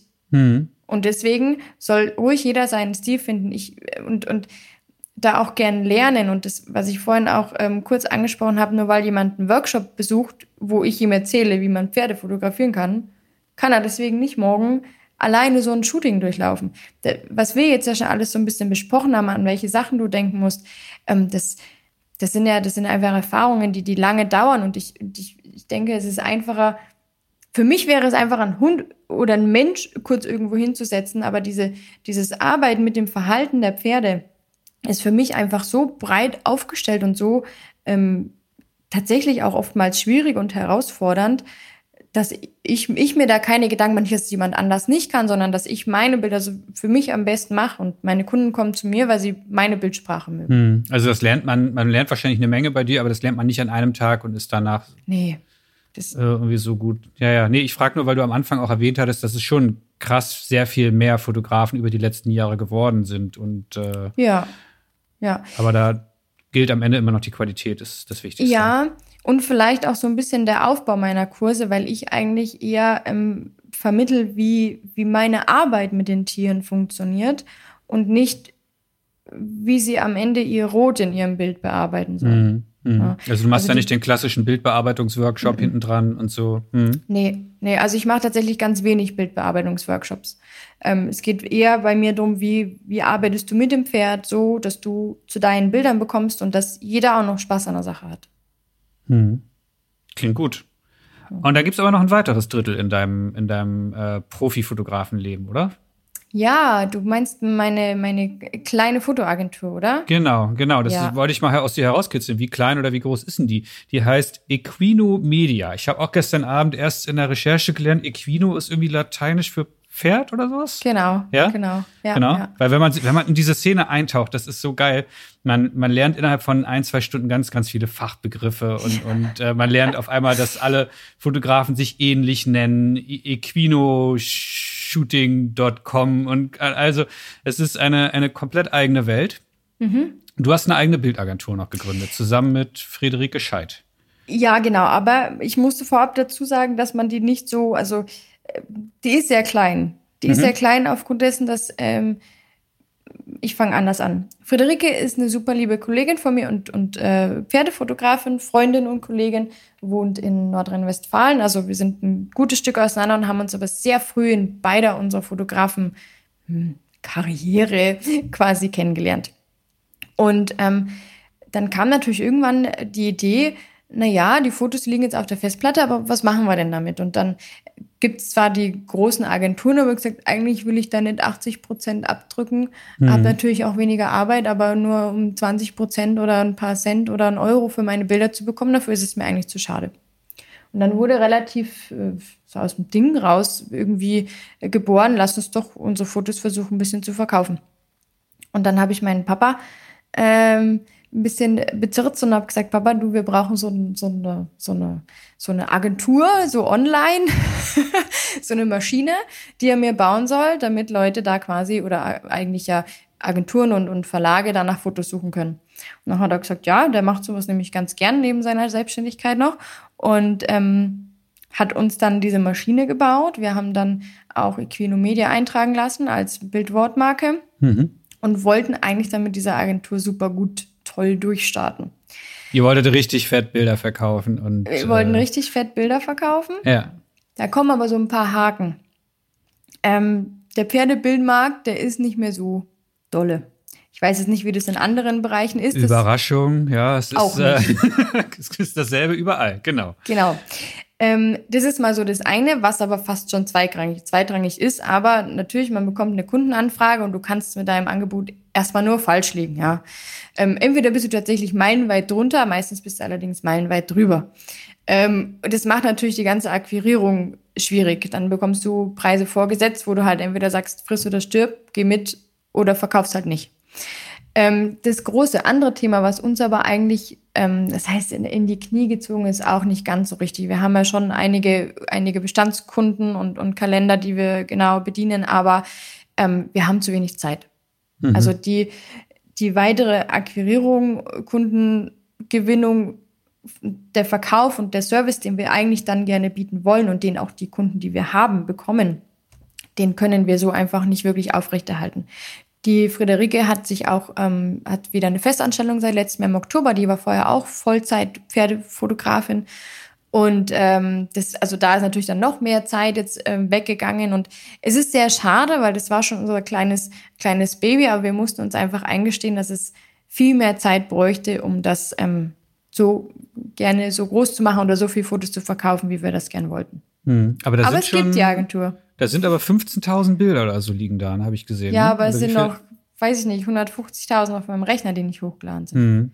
Ja. Aber das Business ist nicht so, also wer, wer ist denn da überhaupt potenziell Kunde? Also du hast Kalenderverlage schon erwähnt. Wer, wer noch kauft so Bilder, wenn nicht die Pri also wer kauft quasi schon fertige Bilder als Stockfotos ein auf dem Markt? Potenzieller Kunde ist jeder, der irgendeine Firma im Reitsport hat und eine Webseite hat, mhm. Katalog hat, genau. Also irgendwas in Richtung Reitsport macht ja, und sich digital präsentiert oder natürlich auch auf Print. Verlage, Magazine, Agenturen, die natürlich für Firmen arbeiten, die im Reitsport tätig sind und dann hört es ja schon wieder auf. Mhm. Aber erstmal wird man ja denken, das ist ja, da ist ja was da. Es werden ja auch nicht weniger Pferde in Deutschland, die so rumstehen. Ja. Ähm, ja, es ist aber auch ein, ein, inzwischen auch ein Übermaß an Bildern da. Mhm, mh. Weil wir haben ja vorhin auch gesagt, es ist ja auch schön. Es werden immer mehr Fotografen, immer mehr haben da ihre Leidenschaft gefunden und so wie ich ja auch einfach so meine Leidenschaft da drin gefunden habe. Ähm, aber viele, habe ich das Gefühl, wissen auch nicht so genau, was ihre Bilder halt wert sind. Und das ist das, was den, den Markt halt im Moment oder den Markt schwieriger macht. Mhm. Weil halt und viele sagen, sie finden es halt schön, wenn ihr Foto irgendwo gedruckt ist. Es ist auch schön, wenn das Foto irgendwo gedruckt ist. Aber in so einem Foto steckt so viel Arbeit. Mhm. Und dann kriegen sie 20 Euro dafür. Und dann ist es halt ein bisschen mühselig. Mhm. Das heißt, die Zeiten, wo man irgendwie, ich kenne jetzt nur dieses eine Magazin, äh, ein Foto an die Wendy verkauft hat und das landet auf dem Cover und man hat 1000 Euro dafür gekriegt, die sind auch schon lange ja. vorbei, auch in der Pferdefotografie, ne? Ja, also ich habe einmal ein Bild verkauft, es war knapp am vierstelligen Bereich und es war eine, über, für eine, also an eine Agentur verkauft, die quasi ein Startup-Unternehmen gebrandet hat. Ja. Mhm, mhm, ähm, ansonsten bewegen wir uns in Bereichen bis 500 Euro. Und ich sage mal, alles, was über 300 Euro ist, ist eigentlich schon, äh, findest du selten, findest mhm. du wenig. Ja. Aber es lohnt sich, es lohnt sich aber nicht für euch, da jetzt zu sagen, okay, ich, ich pack da jetzt eine halbe Stelle drauf auf diese Agentur und sorgt dafür, dass da auch konsequent viel, viel mehr Umsatz. Ihr meintet, euch fehlt du meinst, euch fehlt die Zeit so ein bisschen, äh, diese genau, Agentur am Laufen zu halten. Ja, die, die Verlage, die arbeiten ja auch schon seit Jahren eigentlich so mit ihren Pferdefotografen zusammen. Ich habe keine Ahnung, wie das in anderen Bereichen ist, aber man hat auch oft das Gefühl, man stößt da so ein bisschen auf Granit. Ja, die, mhm. das ist halt, wir arbeiten halt schon immer mit Fotograf XY und du, du hast da oftmals gar keine Chance. Und das frustriert immer wieder. Also da bin ich auch wirklich ganz ehrlich, es hat uns viel, viel frustriert. Wir sind auf Messen rumgelaufen, wir haben super Gespräche geführt und am Ende ist nichts rumgekommen. Wir haben auch Fotos als Log-Angebote angeboten, aber es wird oft verschlossen, gerade von alteingesessenen Verlagen. Das ist zumindest unsere Erfahrung gewesen, die wir gemacht haben. Und deswegen ist es halt dann, gerade weil dann eben die Zeit auch knapp geworden ist, vielleicht kommt irgendwann die Zeit, wo wir das mehr aufleben lassen können zeitlich, weil schön ist es auf jeden Fall und es hat uns super viel Spaß gemacht. Aber es ist schwierig und ich habe auch eine andere Kollegin, die hat eine Tierfotoagentur, das Trio Bildarchiv von der Nicole Schick. Die ist da wirklich super dahinter, die ist breiter aufgestellt, die hat mhm. Katzen, Hunde und Pferde und ähm, die ist da zum Beispiel, aber die muss auch, also das ist wirklich sau, sau viel Arbeit. Ja. Mhm. Also meine erste Konsequenz, die mir jetzt, aber habt ihr ja darüber schon nachgedacht, die mir jetzt aber in den Kopf kommen würde, wäre halt okay, wenn ich selber nicht hinkriege, dann gäbe es vielleicht doch alles irgendwie an Getty, iStock-Foto, sonst was und schütt die 15.000 ja Bilder da rein. Ne? Ja, aber da kriegst du ja, ja gar nichts raus. Das über die halt, Masse sozusagen versuchen. Na, dafür hm. ist mir meine Arbeit und meine Bilder, dafür sind die mir echt zu hm. schade, muss ich sagen. Es gibt hier im Podcast eine ganz, ganz folgen, äh, spannende Folge mit Luis Alvarez, der ist Stockfotograf. Und da mhm. habe ich auch viel gegen argumentiert, so, oh, ich würde die Bilder doch nicht für irgendwie 20 Cent weggeben und so weiter.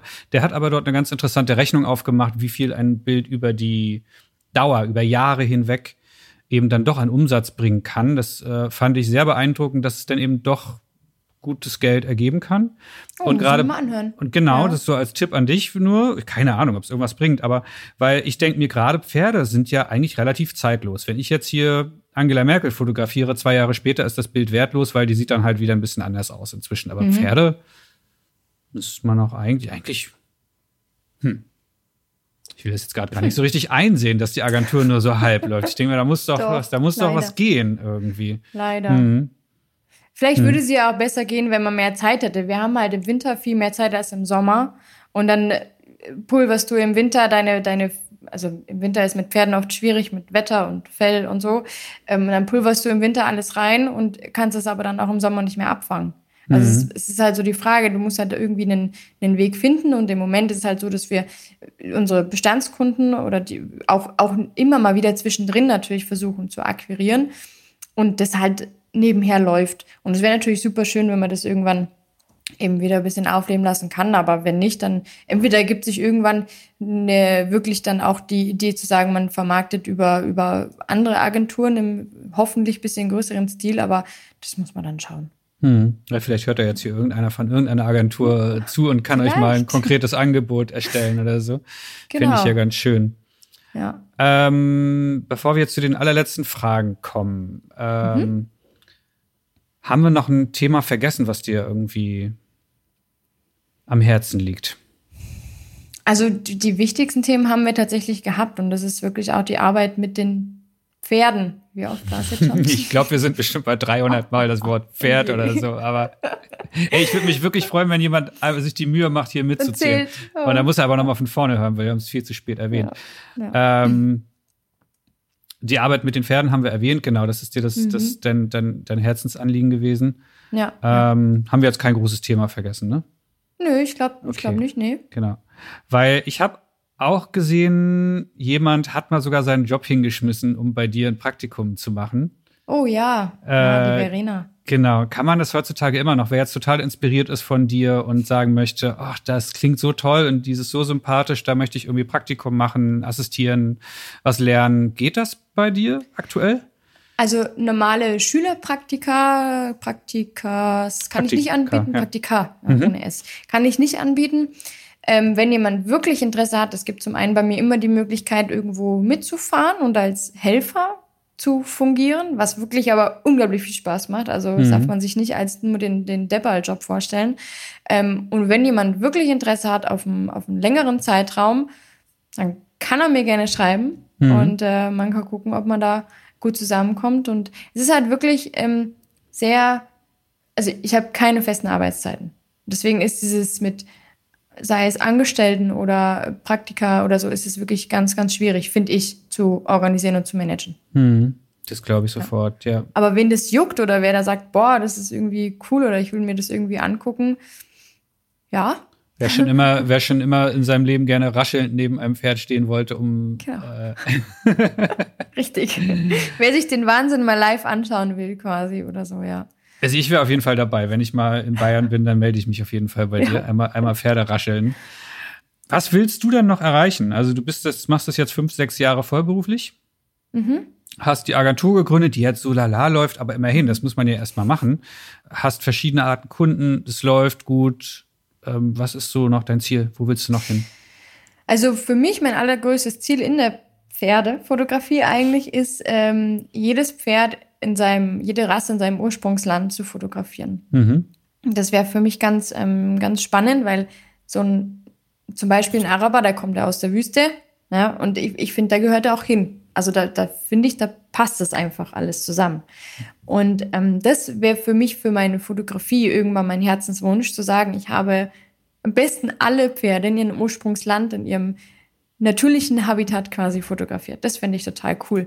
Ähm, ansonsten wünsche ich mir natürlich, dass es, ja, dass es immer weiter, immer weiter wächst und ähm, bin aber tatsächlich im Moment, gerade da, wo ich bin, sehr, sehr glücklich und ähm, würde einfach gucken, wo die Reise so, so hingeht. Aber das mit dem Reisen und den Pferden in verschiedenen Ländern finde ich schon sehr, sehr genial. Hm. Das hatte ich auch in der Recherche schon rausgefunden. Wie, wie sehr klappt das denn jetzt schon? Du hattest da irgendwo in einem anderen Gespräch schon mal erwähnt, du willst natürlich das Island Pony am liebsten auf Island fotografieren, den mhm. Araber dann irgendwo in der Wüste. Ich weiß nicht, da gibt es wahrscheinlich noch zehn andere Beispiele. Genau, ähm, ja, ja. Bist du da dran? Ähm, äh, mal mehr, mal weniger, tatsächlich. Ähm, es ist halt immer die Frage, wie lässt sich's verbinden, wie viel will ich auch. Und ich, ich bin gern zu Hause. Ja? Also ich habe meinen Hund, ich habe meinen Freund, ich habe hier, also weißt du, das ist ja, ähm, ich bin auch gerne daheim und deswegen wird es was sein, was wirklich auf langfristige ähm, Sicht ist, wo man sagt, man verbindet dann mal einen Urlaub, wo man dann irgendwo ist. Ich, ich habe früher, früher vor eben weiß ich nicht, drei, vier, fünf Jahren war ich tatsächlich noch mehr am Rumreisen und noch mehr am, am Fliegen und unterwegs. Ähm, bin aber halt auch für mich ganz gut inzwischen angekommen. Und deswegen wird es was sein, was langfristig ist und was aber nie von der, von der Liste gestrichen wird. Mhm. Aber irgendwann sehen wir dann von dir den Kalender mit zwölf Bildern und äh, ja, zwölf genau, verschiedenen ja, ja. Pferden aus zwölf verschiedenen Regionen oder so. Das würde mich auf jeden das, Fall freuen. Das wäre wirklich irgendwann echt ein, ein Herzenswunsch, ja. Schön. Und vielleicht wirst du irgendwann mal so von so reichen Scheiß eingeflogen, um dann da deren. In Dubai habe ich ja schon fotografiert. Ach, hast du sogar schon? Ja, okay. und wir sind tatsächlich, also ähm, eine, eine Freundin und Bekanntin und ich sind da nach Dubai geflogen, total ins Leere. Also wir hatten, ja, wir hatten ein Hotel und wir hatten ein Mietauto, aber wir hatten keinen Stall, wir kannten niemand, nichts. Und wir sind dann dahin und dann sind wir so mit dem Auto auf so einer ewig langen Straße gefahren und irgendwann habe ich links so ein Racecourt, also so ein, so ein ähm, von einem Rennen, so ein Rennen, also von einem Rennstall eine Übungsbahn, die eingezäunt war, gesehen. Mhm. Dann sind wir da mal so reingefahren, da stand ganz groß Privatgelände und darfst du nicht rein eigentlich. Und naja, die zwei Blondchen im Auto sind dann natürlich einfach weitergefahren und ich bin ja dann meistens auch relativ fortgewandt. Dann kamen nämlich dann gleich auch so fünf Männer, Stallknechte da angelaufen und haben gefragt, was wir da quasi wollen. Dann sagen wir, na ja, wir würden uns gerne mal irgendwie den Stall angucken. Und das Ende vom Lied war, dass wir tatsächlich im ähm, Rennstall vom Scheich Mohammed Al Maktoub gelandet sind. Es ist jemand, der sehr hoch ist anscheinend, so wie du gerade guckst. Das ist der Herrscher von Dubai. Wir haben den nicht gesehen und es bringt mir natürlich jetzt auch nichts, aber es war so, ähm, diese, diese Zufälle waren einfach genial. Wir waren dann da dort und die haben uns damit zum Training genommen. Wir sind mit denen auch auf dem Galopprennen gefahren und ähm, sitzen da in der, ihrem Aufenthaltsraum und haben da gerade so einen Kaffee und dann sprechen die die ganze Zeit über ihren Chef und, und dass der zeigen dann so auf das Bild, dass es der Chef ist und wir so, nee, oder? Und dann war das halt wirklich, es war, es sind einfach Erlebnisse, die man auf diesen, auf meinen bisher ähm, die, die erlebten Abenteuerreisen hatte, die da irgendwie passiert sind und dass man durch Zufall dann irgendwo landet und dass die, die Pferdebranche halt doch irgendwie, du, du kannst da schon überall einfach hinfahren und einfach mal nett äh, fragen. Und ich habe dann, ich habe auch in Dubai Araber fotografiert. Mhm. Also den, den Haken kann ich schon mal setzen. Aber das sind einfach geniale Erlebnisse, wenn du irgendwo hinfliegst und so voll ins Nichts und einfach mal guckst, alles kann, nichts muss und du schaust mal irgendwie, was, was geht, so quasi. Mhm. Da haben wir es wieder, das alles kann, nichts muss und am Ende freut man sich, wenn man was Schönes ja, geschafft genau. hat. Genau. Schön. Würde ich mal so im Raum stehen lassen als Abschluss. Alles kann, nichts muss. Genau, sehr gern, ja. Und sag an dieser Stelle vielen, vielen Dank für das spannende Gespräch. Ich glaube, da haben wir alle viel dazu gelernt. Ich danke. Ich danke. Und äh, wer immer die Pferde gezählt hat in, diesem, in dieser Ausgabe. Der soll sich melden. Der soll sich melden, das bei Instagram drunter schreiben oder so. Wir lassen uns irgendwas einfallen, was wir demjenigen schicken. Ja, das machen wir auf jeden genau. Fall. Claudia, vielen, vielen Dank. Cool, super. Ich danke dir. Bis bald. Bis bald. Ciao. Das war's mit dieser Ausgabe des Pickdrop Podcasts. Auf iTunes, Spotify, YouTube oder in deiner Lieblingspodcast-App findest du noch viele andere Folgen und kannst diesen Podcast abonnieren, damit du keine Folge mehr verpasst. Und natürlich freue ich mich, wenn du auch mein Bildübertragungstool PickDrop einmal selbst ausprobierst. Damit kannst du als Fotograf deine Bilder noch einfacher mit Kunden teilen und mit ihnen zusammen an deinen Fotoshootings arbeiten. Bildauswahlen, Feedback zu einzelnen Bildern sowie der Versand deiner fertigen Bilder werden damit zum Kinderspiel. Unter pickdrop.com kannst du dich jetzt ganz einfach anmelden und kostenlos loslegen. Vielen Dank fürs Zuhören. Bis zum nächsten Mal.